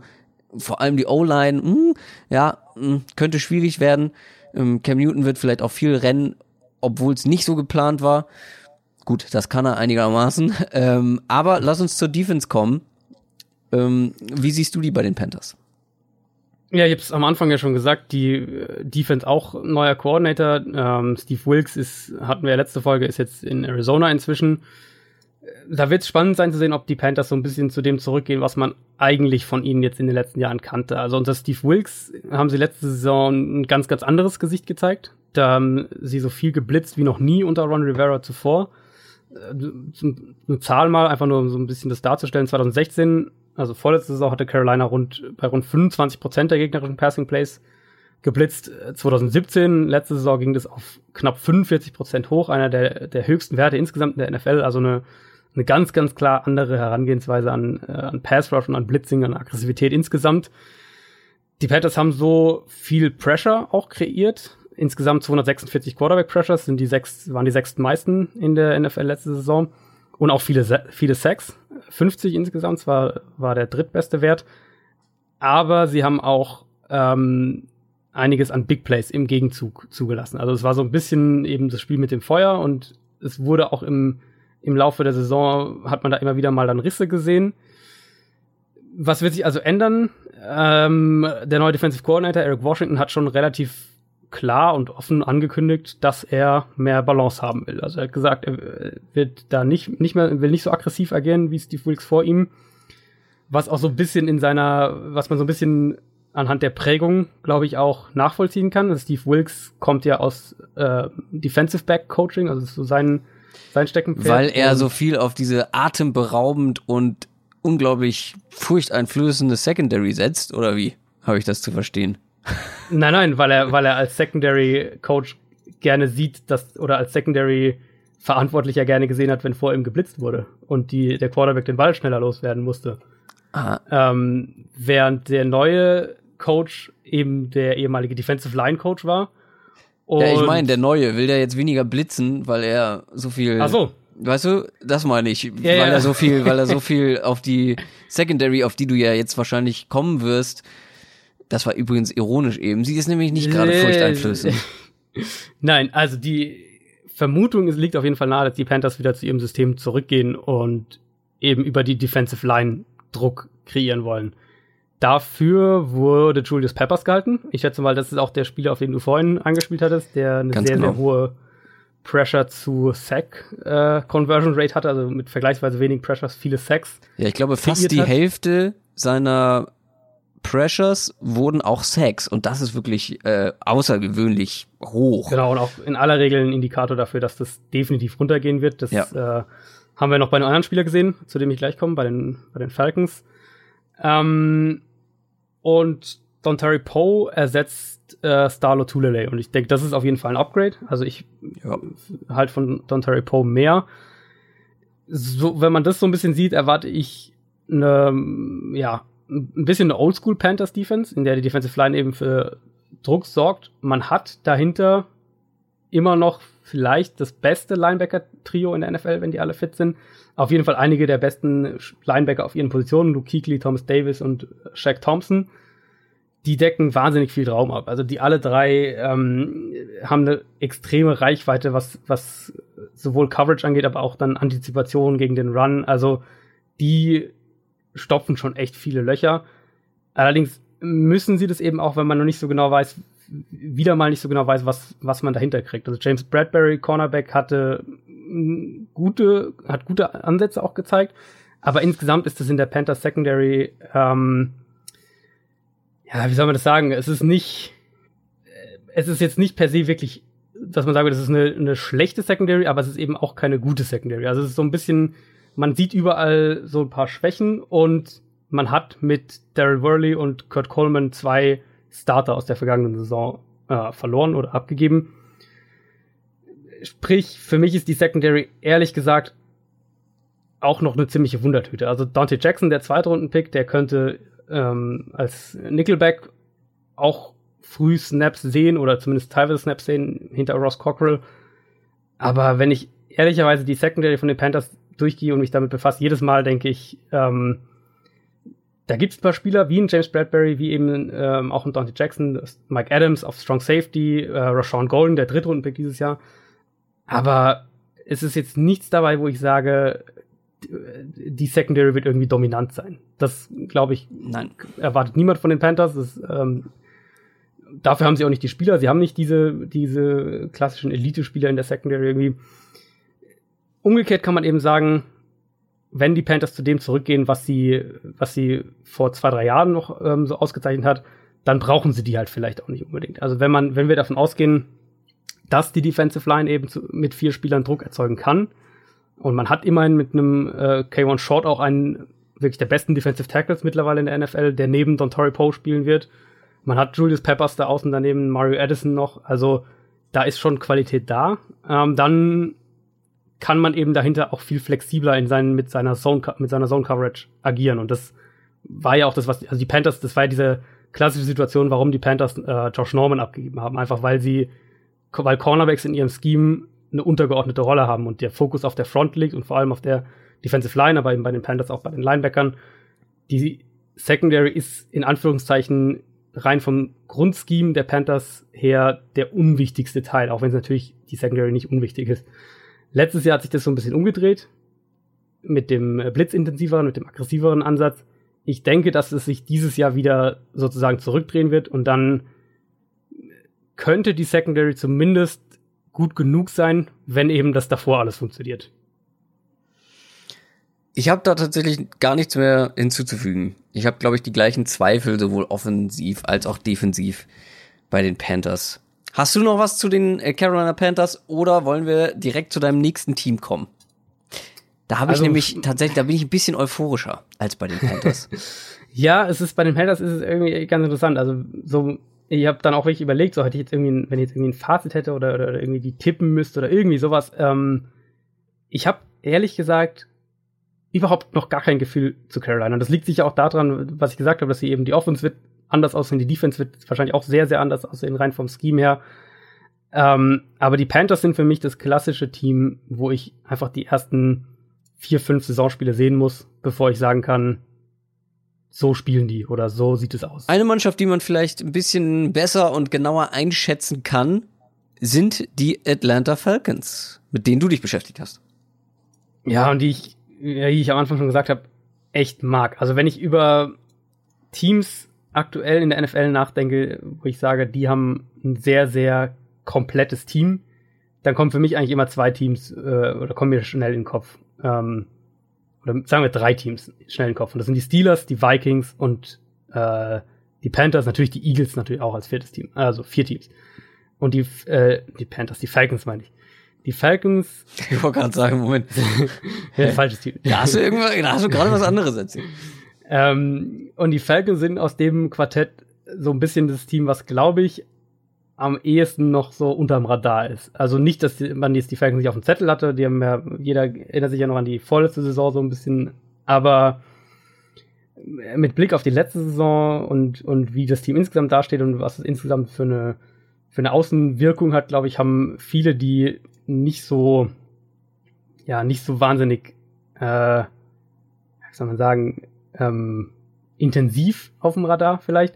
Aber es ist ein Team, was eigentlich wahnsinnig, wahnsinnig spannend ist. Und wenn ich gerade über Atlantas Offense äh, spreche, dann ist es für mich immer so ein bisschen mit einem mit einem kleinen Hauch Wehmut verbunden und für Falcons-Fans wahrscheinlich sowieso, weil ich einfach ein riesiger Bewunderer von dem war, was Kyle Shannon da aufs Feld gebracht hatte. Und, und es war natürlich klar, dass man dieses ja schon, schon teilweise historische Niveau nicht halten kann.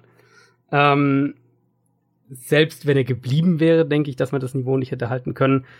Trotzdem war man dann doch irgendwie ernüchtert von dem, was, was unter Steve Sarkisian insgesamt so geboten wurde. Und der hat ein sehr, sehr undankbares Erbe eben angetreten, weil er auf diese historische Offense dann folgte. Ein paar Zahlen dazu. Ähm, Atlanta ist von, von 2016 auf 2017, also von Kyle Shanahan, dann jetzt auf die letzte Saison von 33,8 Punkten pro Spiel auf 22,1 runtergegangen. Sie hatten 2016 äh, 86 Passing Plays von über 20 Yards. Das waren letztes Jahr nur noch 64, also 22 weniger. Die Yards pro Pass gingen um 1,4 Yards runter von 9,2 auf 7,8. Also die Offense insgesamt ähm, in puncto Explosivität, in puncto ähm, Verteilen des Balls, Effizienz, Big Plays, eigentlich alles ähm, ist da irgendwie, ist, ist statistisch runtergegangen und man sieht man sieht's ja eben auch, wenn man sich die Offense anschaut. Was insofern für Falcons-Fans natürlich irgendwo ähm, dann Ansatz für, zu, für Kritik war, weil es in, individuell gesehen für mich immer noch eine der absoluten Top-Offenses in der NFL ist. Man hat in meinen Augen einen der besten Center der Liga, in Alex Mack, einen der beiden besten Wide Receiver, würde ich jetzt sagen, in Julio Jones. Eins der zwei, drei besten Running Back Duos mit Tevin Coleman und Devonta Freeman. Ähm, hier hat man noch im Draft mit Ito Smith einen, einen Rookie geholt, der vor allem als Receiver, könnte ich mir vorstellen, auch in seiner ersten Saison ähm, einen gewissen Impact haben wird. Man hat einen Top 8 Quarterback, mindestens in meinen Augen. Der äh, hat in der Quarterback, äh, in dem Quarterback-Ranking auch schon davon für mich immer noch ein bisschen unterschätzt wird teilweise. Und dazu kam jetzt eben Calvin Ridley im Draft, der gewissermaßen auf dem Papier erstmal Taylor Gabriel ersetzt und der vermutlich im Slot schnell von Anfang an spielen könnte. Ähm, Ridley Jones und Mohamed Sanu als Trio. Ich weiß nicht, wie du siehst. Vielleicht willst du mal was dazu sagen, aber für mich ohne Frage können die das beste Receiver-Trio in der NFL werden nächstes Jahr. Soweit würde ich ja, ich würde fast, ja, bestes Receiving Trio kann passieren. Ähm, aber du, du hast. Davor? Ja, das habe ich auch gerade überlegt. ähm, wen ich da, es gibt da gute Duos, so. ja, genau. Ja, das ist mir auch. Ich bin gerade auch nochmal alle so im Schnelldurchgang irgendwie durch. Es gibt ganz viele gute Duos, aber Trio ja, genau. könnte tatsächlich ja. könnten die drei wirklich ganz weit vorne sein. Ansonsten einfach so viel High-End-Spieler nicht nur in der Offense, aber du kommst ja gleich noch zur Defense, aber vor allem in dieser Offense ja. mit, mit, mit Julio, mit Devonta Freeman und dann dahinter natürlich einer meiner absoluten Lieblings-Running äh, Backs, lustigerweise Tevin Coleman, ähm, den ich, äh, von dem ich auch relativ viel halte.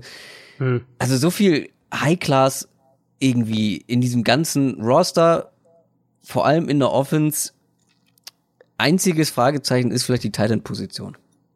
Ja, Thailand-Position ist äh, mit Sicherheit ein Fragezeichen. Da haben sie ja auch äh, Levin Toilolo verloren. Sie haben sich dann Logan Paulson im Gegenzug geholt, aber man, also unter Shannon oder Shannon hat die Titans eben recht kreativ eingesetzt und brauchte da in dem Sinne jetzt keinen, keinen Rob Gronkowski, um es mal übertrieben zu sagen. Wenn das Scheme eben nachlässt oder schwächer wird, was mit Sicherheit unter Steve Sarkisian der Fall war, und der Titan individuell mehr mehr individuell gewinnen muss, dann ist es sicher kein Tight Core, das jetzt in der Defense irgendwie Angst bereitet. Also da können wir, glaube ich, davon ausgehen, dass wir auch viel drei Receiver-Sets sehen werden, einfach weil man Julio Jones, Mohamed Sanu und, und Calvin Ridley hat.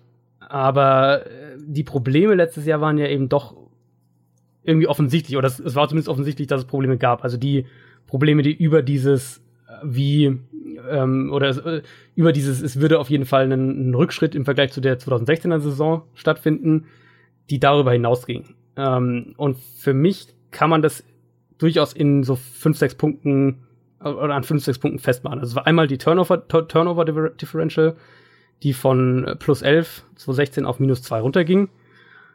Es waren die Drops, also Drops im Passspiel, die von lediglich 16, 2016 auf 30 hochging, also fast verdoppelt. Es war für mich ganz eklatant die Nutzung des Play-Action-Passspiels. Äh, Atlanta hat ja ein klassisches Kyle Shanahan-Merkmal, die NFL 2016 mit, mit einer Quote von 27 Prozent angeführt, also bei 27 Prozent, 27 Prozent der eigenen Pässe waren Play-Action-Pässe. Sie haben 10,5 Yards pro Play-Action-Pass hingelegt. 2017 äh, waren es nur noch 22 Prozent, also 5 Prozent runtergegangen.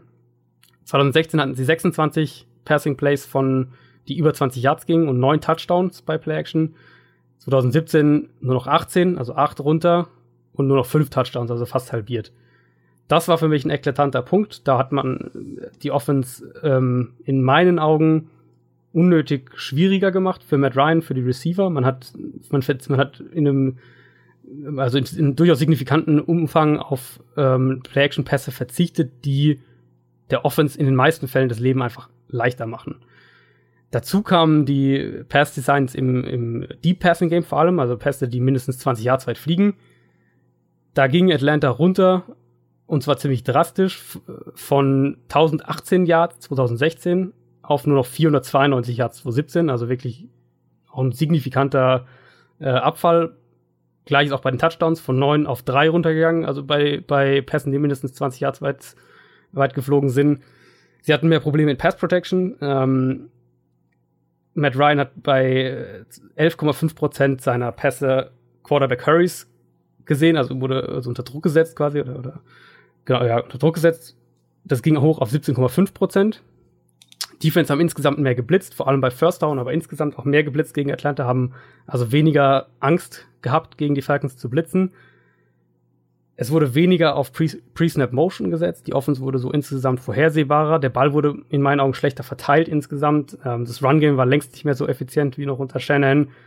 Und dann natürlich der Einsatz von Julio Jones. Also ähm, gerade bei tieferen Routes, also zum Beispiel bei der Post-Route als ein Beispiel, wurde Julio Jones wesentlich also wirklich signifikant weniger eingesetzt. Ähm, insgesamt gingen seine Targets sogar hoch. In der Red Zone aber wieder wurde er nicht gut eingesetzt. Also in meinen Augen, ich hatte so ein bisschen den Eindruck, er wurde da, wo er eigentlich gut ist, wurde er vom, vom Scheme und ich weiß nicht, schwer zu sagen, wie weit auch mit Ryan da verantwortlich ist, wurde er eben nicht gut eingesetzt. Also man hat irgendwie so seine, sich seine Stärken nicht so zunutze gemacht, wie man es eigentlich machen könnte. Und das sind alles irgendwie Sachen, wo ich jetzt sage, die kann man nicht, also es ist nicht zu schwierig, in meinen Augen diese Sachen zu reparieren. Die Frage ist, ob man ähm, die gleichen Probleme eben als Grund für die Schwierigkeiten sieht oder ob man eben andere Fehler ausgemacht hat. Also vor der letzten Saison, also vor seiner ersten Saison, hat Steve Sarkisian noch gesagt, hier, er will äh, nur an ein paar Schrauben drehen und so weiter. Ähm, wenn diese statistischen Sachen, die ich jetzt gerade gesagt habe, wenn das mit damit zu tun hat, was er verändert hat, dann sollte er das, glaube ich, schleunigst wieder zurückändern. Aber Red Zone Targets, ich habe ich hatte nämlich irgendwie was im Hinterkopf. Ich habe es gerade noch mal schnell gesucht. Er hat relativ viele Red Zone Targets bekommen, also Julio jetzt. Ja, es geht um die Routes, glaube ich eher. Das, er, das ja, war, ja, er hat halt nicht viel draus gemacht, aber Targets an sich waren da. Ja, ja, nee, Targets waren auf jeden Fall da. Also es geht von dem, was ich ähm, bei den Falcons gesehen habe, ging es eben mehr um die Art, welche Routes und welche, mhm. also äh, in welcher, in welcher Situation und in welcher Kombination sozusagen eingesetzt wurde. Also gerade bei Shannon hatte ich eben oft den Eindruck, dass Julio Jones über das Scheme noch Hilfe bekommt. Also das ist irgendwie ein sowas wie ein Switch Release, also wo die Receiver direkt ihren Laufweg kreuzen nach dem Snap, ähm, dass der Spielzug quasi mehr, wenn man einfach sagen will, darauf ausgerichtet ist, dass Julio Jones frei sein kann oder, oder ein 1 gegen 1 Duell hat oder irgendwie sowas. Und den Eindruck hatte ich bei Sarkisian eben irgendwie so gar nicht mehr. Also da wurde, glaube ich, mehr darauf vertraut, dass Julio Jones ähm, auch ja. Sachen alleine quasi regelt, was man, was natürlich auch okay ist als einer der besten Receiver.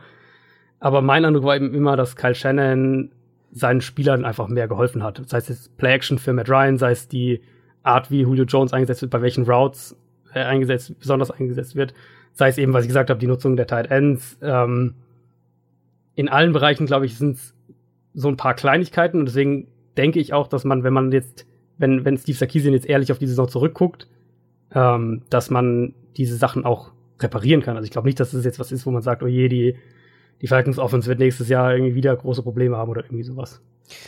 Ein kleiner Fun Fact vielleicht noch zur Offense der Falcons, bevor wir zur Defense kommen sollten. Ähm, und zwar, Matt Ryan hatte die meisten nicht von ihm verschuldeten oder vom Quarterback verschuldeten Interceptions. Beziehungsweise, ja. nee, nicht mal das, sondern die meisten Interceptions, die eigentlich keine hätten werden dürfen. So genau. kann man das, glaube ich, auf Deutsch übersetzen. Also er hatte Pech einfach. Ja. Interception Pech. Er hatte ja. ähm, laut Pro Football ähm, äh, Pro Football Focus hatte er die meist äh, hatte er mehr Interceptions als gefährliche oder Interception worthy Plays. Also mhm. Turnover worthy Plays heißen sie. Also ähm, Plays, wo es relativ wahrscheinlich ist, dass es eine Interception gibt. Er hatte mehr Interceptions als diese ja. Turnover worthy Plays.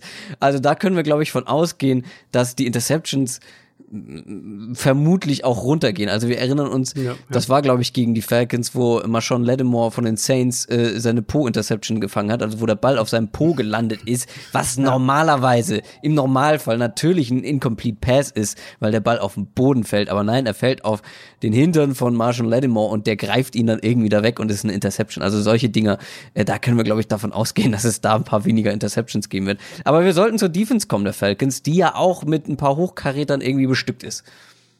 Ja, absolut. Und in der Defense der Falcons, in der Offense ja eigentlich auch. Ähm, also die Offense, wenn man, wenn man jetzt die, die Spiele durchgeht, dann haben wir im Prinzip Kevin Ridley und, und Brandon Fosco, den Guard, der wohl auch ziemlich sicher direkt starten wird. Aber ansonsten ist jetzt ja, ist es kein personell dramatischer Umbruch oder irgendwie sowas. Ja, generell und, wenig. Ähm, genau, was da passiert Defense, ist.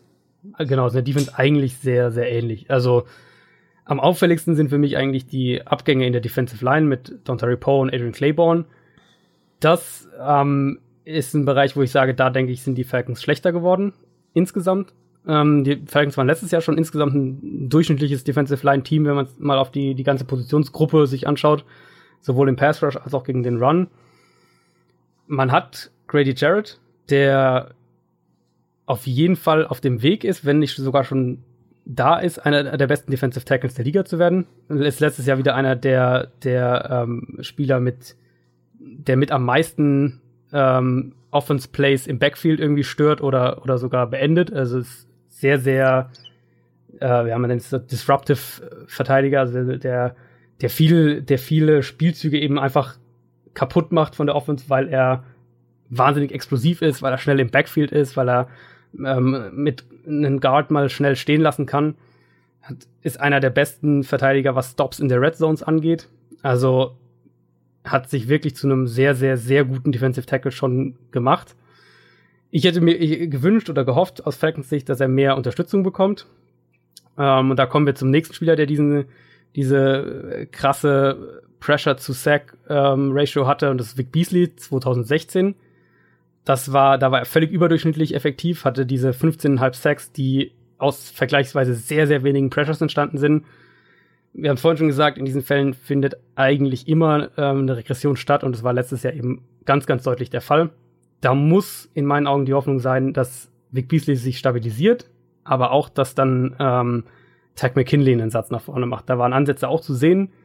Wenn Vic Beasley und McKinley zusammen sich äh, so sagen wir, ein solides Level haben, dann denke ich, dass das zumindest funktionieren kann, weil dahinter nämlich ist es immer noch eine der, der in meinen Augen dynamischsten und explosivsten Defenses in der NFL. Also Linebacker, Dion Jones ist für mich äh, ja der Prototyp, so ein bisschen für die, für den Linebacker, den man in der heutigen NFL will. Wahnsinnige Reichweite, wahnsinnig explosiv, sehr, sehr gut gegen den Pass. Genau das, was man eben von einem Linebacker in der heutigen NFL braucht.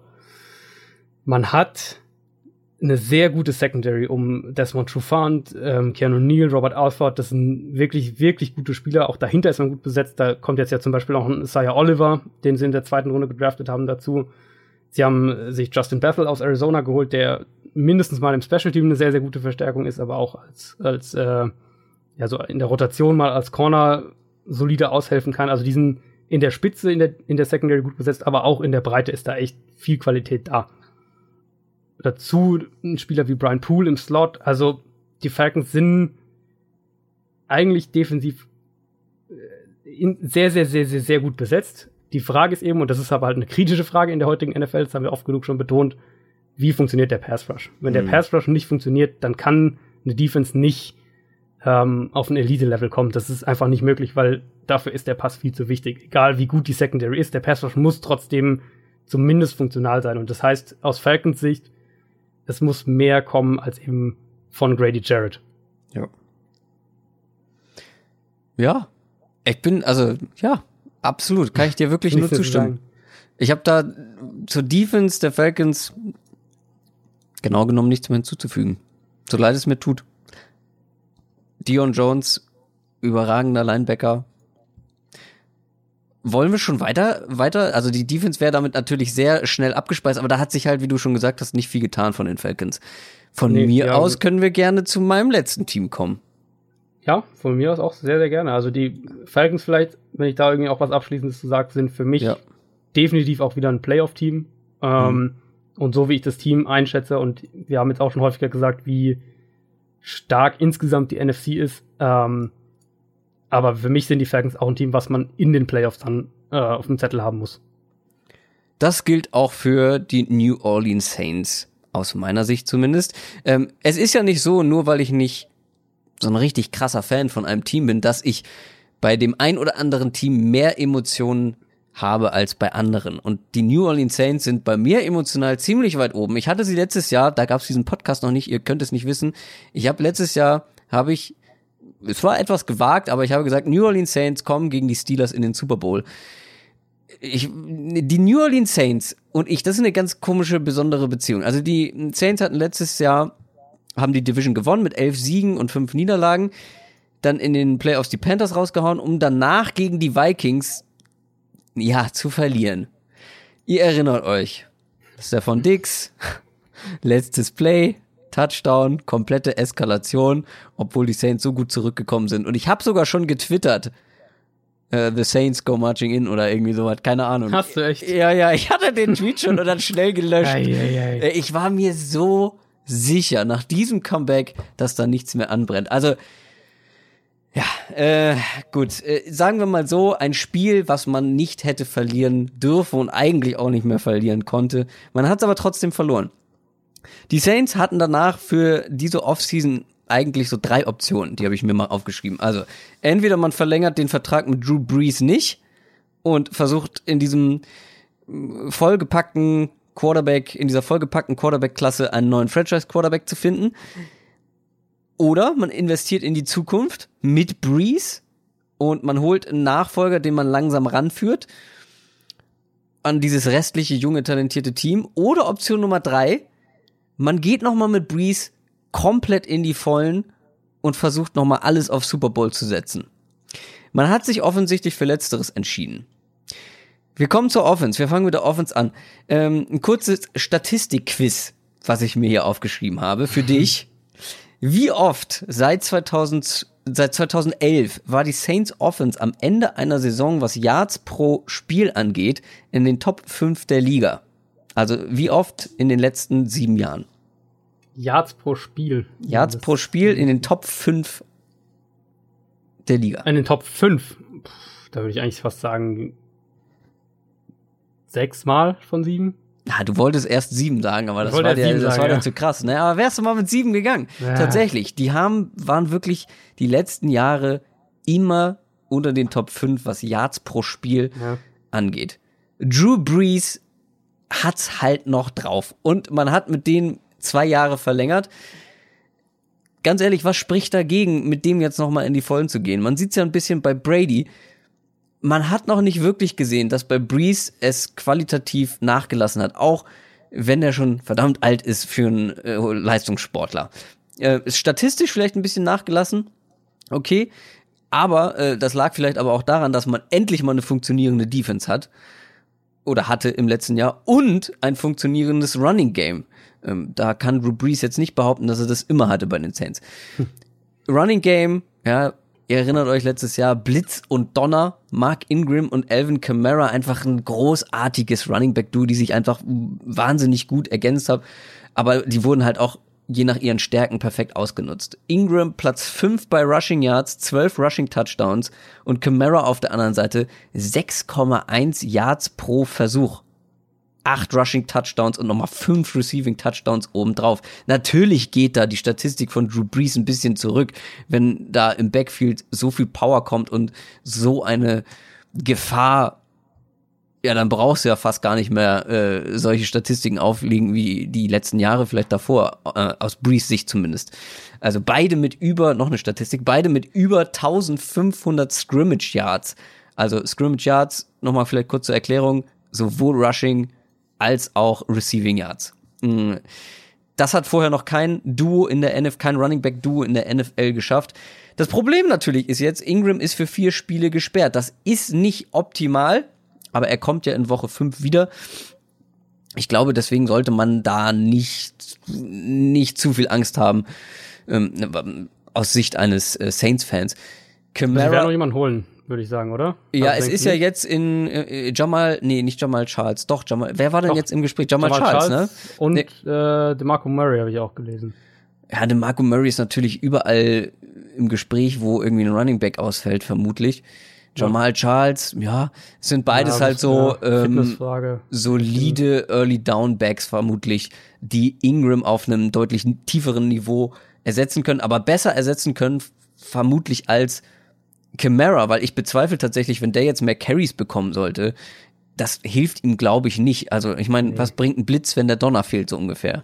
Oder Ja, und umgekehrt. du, du, willst ihn ja auch nicht da verheizen. Also wir hatten ja Genau. schon mal kurz angerissen, als die News kamen damals in der Folge mit der Ingram-Sperre.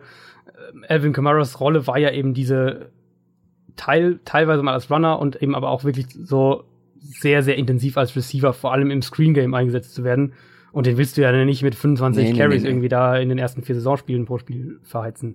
Also da könnte auf jeden Fall noch ein erfahrener Mann kommen. Interessanter Mann, aber auch jetzt, wir haben es schon ein paar Mal erwähnt, deswegen jetzt nur in aller Kürze. Boston Scott, sechs Runden Pick finden wir beide, glaube ich, sehr, sehr gut, den Mann. 1,68 groß, beziehungsweise klein. Kein Powerback. nicht, nee, genau, also es ist nicht jetzt der, äh, der Ingram-Ersatz. Er ja. könnte natürlich trotzdem, aber durch den Ausfall von Ingram mehr in den oder mehr Chancen bekommen. In welcher Form jetzt auch immer. Ist ein sehr kleiner Running Back, aber übrigens, Fun Fact zu ihm, der hatte mehr Yards after Contact im Schnitt, also Yards, nachdem schon Verteidiger an ihm dran war, zumindest was an der Line of Scrimmage oder danach angeht, mehr als Saquon Barkley im letzten Jahr oder Rashad Penny, die beide deutlich größer, deutlich schwerer sind als Boston Scott. Also der hat schon Power, der Mann. Er ist jetzt, wie gesagt, kein Powerback mit 1,68, aber er weiß, wie man Ball fängt. Also ich glaube schon, auch wenn sie jetzt jemanden holen sollte, egal wen sie holen, der ist natürlich nicht so gut wie Ingram. Camara werden sie, glaube ich, ähnlich benutzen wie letztes Jahr. Und Boston Scott, da haben sie auf jeden Fall noch eine, eine Geheimwaffe irgendwie in der Hinterhand. Ansonsten hat man in der Offense sich punktuell verändert bzw. verstärkt. Wide Receiver Michael Thomas wird auch, weiß nicht, widersprich mir gerne, von ein paar Leuten unterschätzt, so von, so von wegen, ja, Breeze macht aus, auch aus mittelklassigen Receivern einen sehr guten Receiver. Aber ich halte sehr viel von ihm, hatte auch eine verdammt starke Saison. Ich glaube, ähm, das wird auch nächste Saison so sein. Auch ein Fakt bei ihm, wurde auf jeder vierten Route, die er gelaufen ist, wurde er angeworfen. Also jedes vierte Passing Play, so ungefähr, ging zu ihm. Also der wurde sehr viel eingebunden und ist tatsächlich einer der besseren Slot-Receiver. Er wurde zu 40 Prozent angeworfen, wenn er im Slot gestartet ist. Das ist wirklich eine absurde Quote. Also eigentlich müssten sich die Defense jetzt, äh, die Defense-Koordinator jetzt wissen, wenn, äh, wenn Michael Thomas im Slot aufgestellt wird. Achtung, Alarm, der wird zu 40 Prozent angeworfen, also fast der Hälfte. Also, äh, wahrscheinlich äh, wird sich das ändern, weil man sich jetzt darauf vorbereitet mehr. Aber gut, hatte die sechs meisten Receiving Yards. Also, liebe Leute, Michael Thomas nicht unterschätzen, auch nicht bei Fantasy Football. Kleiner Hinweis da. Daneben Ted Ginn, klassischer Deep Threat Receiver. Willie Snead ist nicht mehr da, den hat man abgegeben. Dafür hat man Cameron Meredith von den äh, Bears verpflichtet. Ist eine absolute Wundertüte. Hat keine Saison, glaube ich, durchgespielt, wenn mich nicht alles täuscht. Letzte Saison komplett verpasst. Da muss man erstmal abwarten, was man sich da geholt hat. Aber man hat noch einen Receiver geholt in Traquan Smith im Draft in der dritten Runde. Auch, glaube ich, ein interessanter Mann. Ähm, Snead war jetzt oft im Slot unterwegs. Vielleicht wird da jetzt Michael Thomas tatsächlich häufiger eingesetzt und dafür zum Beispiel Traquan Smith mehr außen. Äh, ist auch eine Waffe für tiefe Pässe vor allem. Bin ich sehr gespannt, aber trotzdem glaube ich eher eins der besseren Receiving Cores, die es äh, gibt, oder? Also ich würde sagen, diese ähm, es passt sehr gut. Also Michael Thomas passt super in diese Offense rein und er ist, also in meiner Meinung ist er ein Top 10 Receiver insgesamt in der NFL jetzt schon. Ja, aus meiner Sicht ähm, auch. Cameron Meredith, wenn er fit ist, ähnlicher Spielertyp, aber noch eher so der klassische Outside Receiver, sehe ich auch so wie du. Ted Ginn, glaube ich, kennen wir alle, alle, die sich irgendwie schon ein bisschen länger mit der NFL befassen, kennen Ted Ginn. Der Punkt eben bei Ted Ginn ist, ja, er hat immer wieder mal diese absurden Drops und er ist jetzt nicht der verlässlichste Receiver, auf keinen Fall. Aber für diese Offense, die die Saints eben spielen, ist er der Spieler, der das, der die Defense eben dazu zwingt, den, den vertikalen Pass auch so zu respektieren. Und das, ähm, das ist einfach als Element auch wichtig. Und, und Drew Brees äh, kann den Ball dann eben auch dahin bringen und Ted Ginn wird den halt dann vielleicht manchmal nicht fangen, aber ähm, da geht es ja auch einfach um taktische Elemente. Und dann im Slot haben sie ja auch noch einen Austin Carr zum Beispiel. Ähm, ich weiß nicht, wie sie im Slot nächstes Jahr planen. Michael Thomas im Slot ist sehr, sehr gefährlich und auch sehr, sehr effektiv. Ähm, da bin ich noch so ein bisschen hin und her gerissen, aber so, es ist Instant Receiving Core, glaube ich, das sehr, sehr stimmig ist. Ich finde halt so spannend bei diesem Receiving Core ist, dass jeder dieser Receiver, Michael Thomas jetzt mal vielleicht als sehr guten Allrounder mal rausgenommen, aber die haben alle so ihre Spezialität. Ja, genau. Und wenn genau. sie, und äh, die Saints sind jetzt, also Sean Payton und, ähm, und Drew Brees können halt aber auch die Stärken von Receivern sehr gut nutzen. Deswegen gibt's ja auch dieses, ja.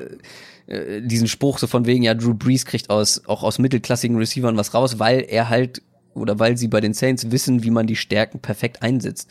Und Traquan Smith, Cameron Meredith und Ted Ginn sind vielleicht jetzt nicht die Hochkaräter, aber sie haben alle irgendwie ihre Spezialität. Und da bin ich sehr gespannt, wie sie das dann umsetzen auf dem Feld. Trotzdem, da ist auf jeden Fall Potenzial da. Tight End Position wurde ausgetauscht, war letztes Jahr mal wieder so ein bisschen der Schwachpunkt der Offense. Kobe Fleener rausgeworfen, zu Recht aus meiner Sicht. Aber ob Benjamin Watson, der von den Ravens gekommen ist, jetzt da die Offenbarung ist, pff, mit 37 Jahren übrigens, halte ich für fraglich. O-Line, Ja. wolltest, du noch was, wolltest, du was noch, wolltest du noch bei Benjamin Watson einen draufsetzen? Oder? Ja, also er wird jetzt sicher nicht der, der äh, explosive äh, Big Play Tight End sein, aber Nee. zumindest hat er schon äh, drei Jahre in, in New Orleans gespielt und Stimmt, sie haben ihn Offense, zurückgeholt, kennt, ne? Ja. Genau, kennt, kennt so die Sprache der Offense, kennt Drew Brees, also wird wahrscheinlich trotzdem besser sein als so das, was sie letztes Jahr hatten. Ja, das auf jeden Fall, glaube ich auch. O-Line mh, halten wir mal kurz. Da hat sich nicht viel getan. Gute Tackles mit Ryan Ramchick im zweiten Jahr, Teron Armstead auf der anderen Seite. Ja, Rest ist auch okay, oder? Boah, da, da bin ich jetzt aber, also die, für mich ist es eine der, der vier, fünf besten Lines in der NFL insgesamt. Echt? So hoch siehst Ja. du das tatsächlich? Also ich, ich, ich finde es. Gut, ich bin, also, ich gebe zu, ich bin halt einfach auch nicht dieser O-Line-Experte, weil ich mich mit denen nicht so viel befasse.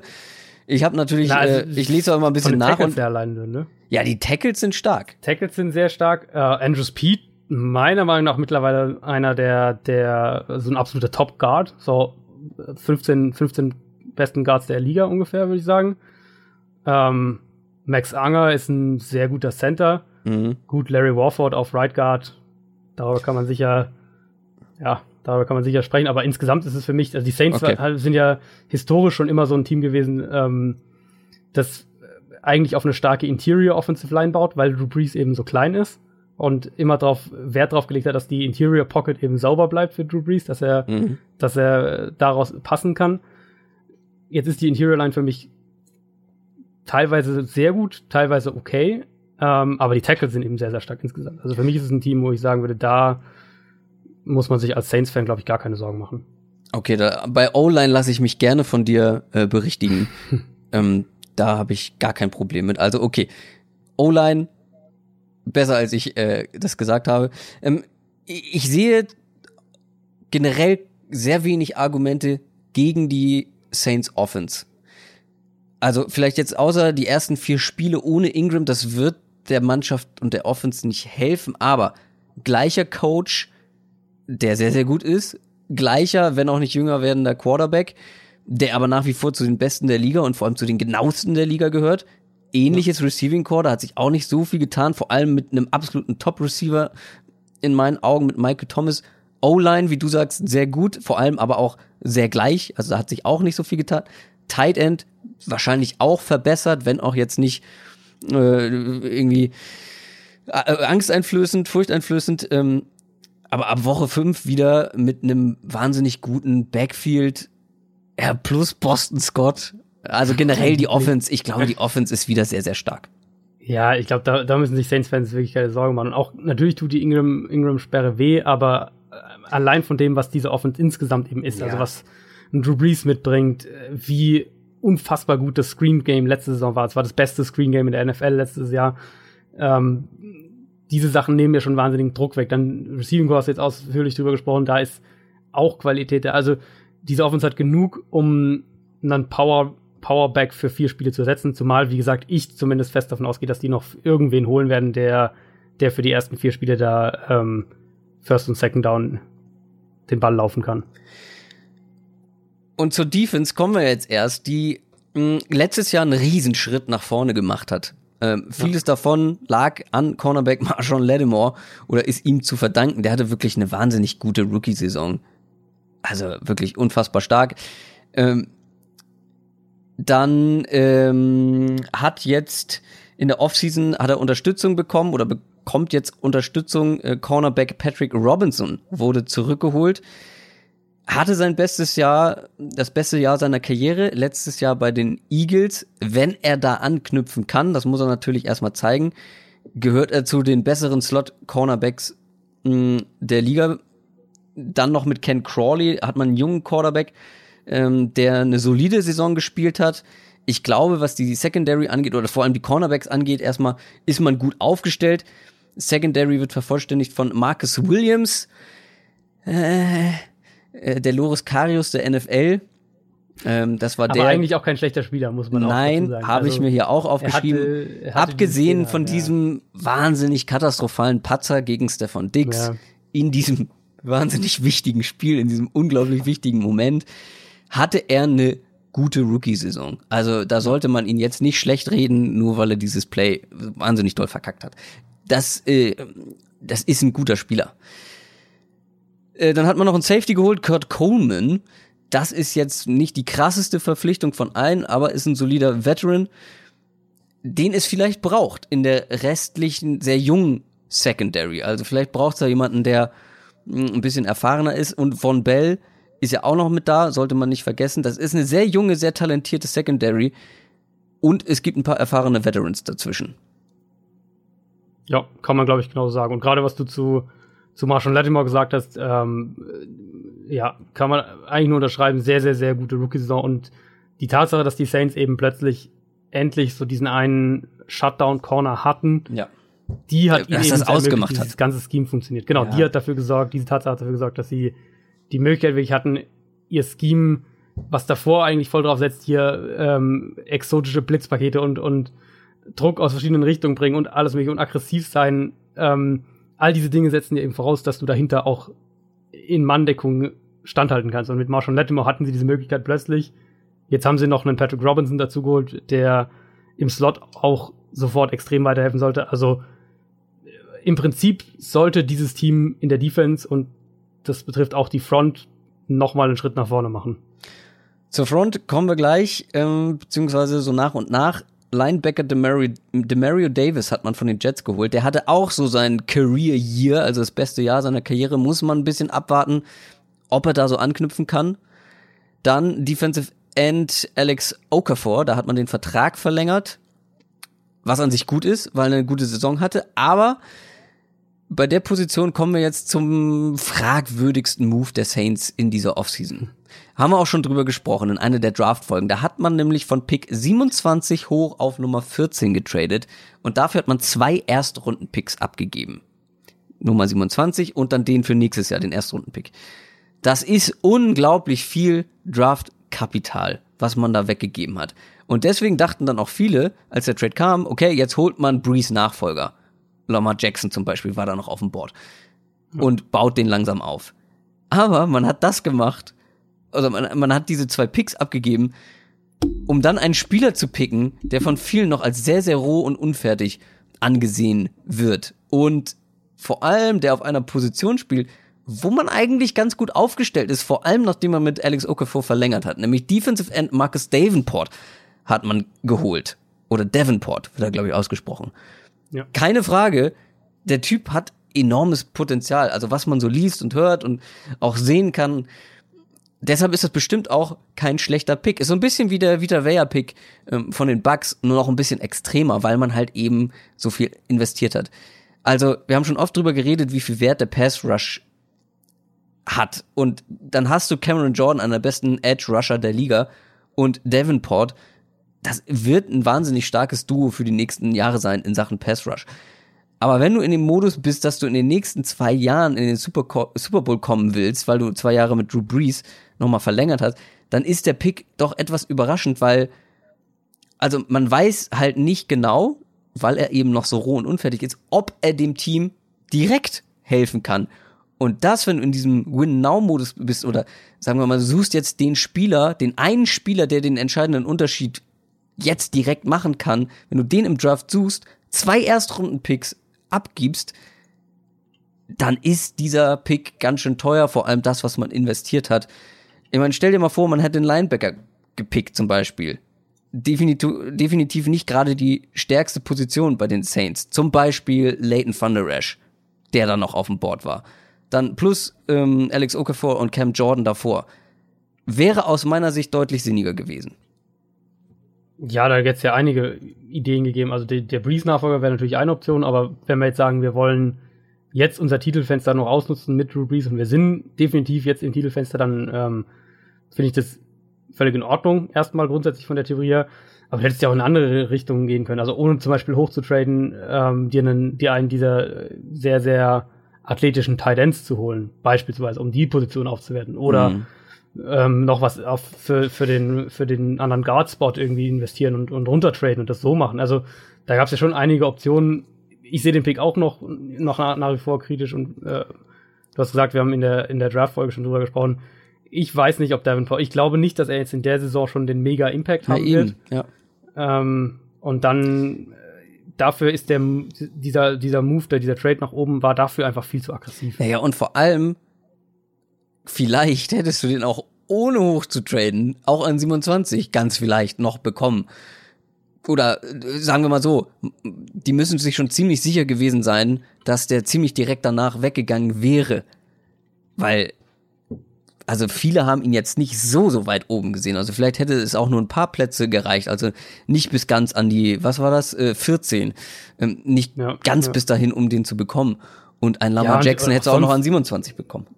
Ja, genau. Und auch sonst, was noch so insgesamt auf dem Board war. Also du hättest ja auch einen, äh, was ist ich, einen Will Hernandez zum Beispiel dir holen können. Oder einen James Daniels für die Interior Offensive Line. Wenn wir jetzt die als als Schwachpunkt wieder ausmachen. Wie gesagt, Mike Gesicki war ja beispielsweise auch noch im Board. Also da gab es ja sehr, sehr viele Möglichkeiten, selbst ohne ja. nach oben zu traden, ähm, um wahrscheinlich einen Spieler zu kriegen, der dir dieses Jahr mehr geholfen hätte, als jetzt ähm, das vermutlich Marcus Davenport tun wird. Wir wissen natürlich nicht, es kann sein, dass er in, in, in Week 5 sechs Sacks auf dem Konto hat und dann gucken wir alle doof, aber grundsätzlich ähm, naja, generell ist es für mich ein ultra aggressiver Move einfach. Wahnsinnig aggressiv und der sich wahrscheinlich echt nur auszahlt, wenn Davenport in den nächsten zwei Jahren absolut zu den besten oder zu, zu, zu einem richtig guten Pass-Rusher in der NFL wird. Und klar, wenn sie es dieses Jahr in den Super Bowl schaffen, wird am Ende eh keiner mehr nachfragen.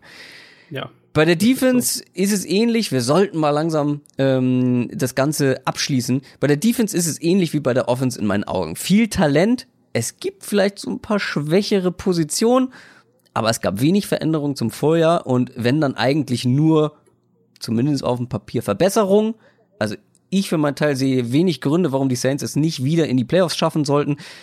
Äh, man hat einen der besten Coaches der Liga, man hat einen der besten Quarterbacks der Liga. Das gleiche gilt für Cornerback. Edge Rush ist gut. Jetzt auch mit Davenport, wenn er wirklich ähm, gut ist. Dann Wide Receiver haben wir drüber gesprochen, Running Backs natürlich unverändert stark, wenn Ingram wieder zurückkommt. Also, wenn sie diese paar kleinen Lücken kompensieren können, was sie letzte Saison ja schon gut geschafft haben, und noch besser kompensieren können als letztes Jahr, dann sehe ich die Saints tatsächlich wieder als Super Bowl Contender. Absolut. Also die Saints sind sicher eins der vier, fünf besten Teams in der NFL aktuell. Wie, ist ein bisschen auch Geschmackssache, wie man die sortiert. Ähm, was tippst du? Wie viele Playoff-Teams in der NFC South? Ja, das war natürlich schon irgendwie besonders, ne? Mit den, mit den drei Playoff-Teams. Ich ja. glaube, es werden nur zwei tatsächlich. Denke ich auch, ja. Ich denke auch, dass die, die Falcons und die Saints das ja. so ein bisschen unter sich ausmachen. Also ich glaube schon. das eben als Wundertüte dahinter, ja. Ja, und die Bay, äh, Tampa Bay Buccaneers sind auch eine Wundertüte. Also ich, ja, ja. Also mich würde es nicht überraschen, wenn die Buccaneers auf jeden Fall nicht letzter werden dieses Jahr für die Falcons, ja. für die Falcons und die Saints, boah, daran zu kommen, da braucht es dann, glaube ich, noch ein bisschen mehr als ein gutes Jahr von James Winston. Aber ich meine, wenn der Typ explodiert und auf einmal eine Megasaison hinlegt, egal, das ist alles spekulativ. Noch äh, letzter abschließender Satz zu den Saints. Ich würde mir nicht mal so viel Sorgen machen, wenn Breeze dann tatsächlich weg ist, weil außer jetzt Drew Brees, der sehr alt ist, ist das restliche Team sehr jung, sehr talentiert, also Keyplayer, wenn wir uns die mal angucken. Cameron Jordan, okay, der ist 28, ist jetzt nicht mehr so jung, aber Michael Thomas 25. Ähm, dann einen, über den wir noch gar nicht gesprochen haben, äh, David Onyemata, 25, Defensive Tackle. Ryan Ramchick ist 24, Taron Armstead 26, Lattimore 22, Elvin Kamara ist 22. Also viele Sheldon sehr gute. Rankins. Hä? Sheldon Rankins. Wie alt ist er? Der war 16er Draft, also der kann auch noch nicht so. Ja, also wie gesagt, viele junge Leute, die schon jetzt sehr, sehr gut sind. Da mache ich mir auch nach Drew Brees, natürlich muss man den adäquat ersetzen, aber da mache ich mir jetzt auch nicht so viel Sorgen um die Saints.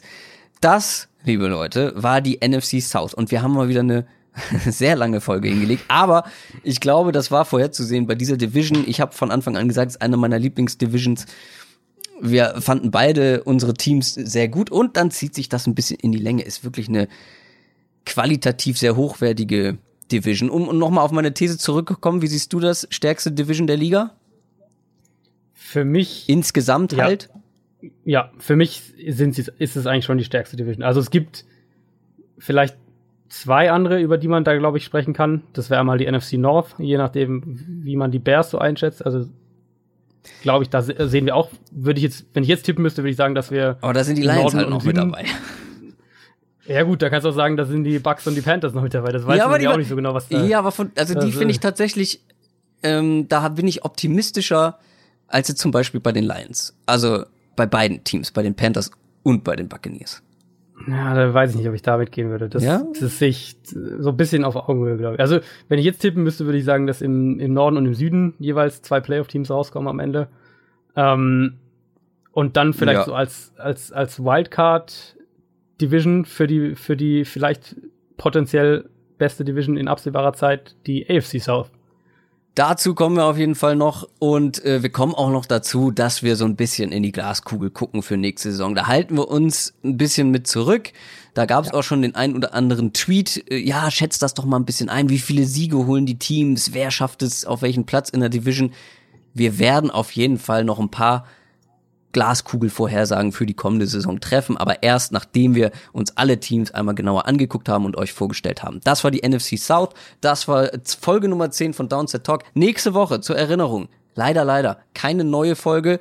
Herr Kröger ist im Urlaub, lässt es sich mal eine Woche lang gut gehen und kommt dann gestärkt, frisch und neu motiviert zurück, um dann mit Folge 11 weiterzumachen und dann nur noch AFC. Die bleiben, die, die, sind ja. ja noch übrig geblieben. Aber folgt uns bei Twitter, da wird es wieder eine Abstimmung geben, welche AFC Division wir als nächstes machen. Ansonsten, ich wünsche euch äh, alles Gute bis in zwei Wochen, da hören wir uns wieder. Tschüss. Macht's gut. Ciao.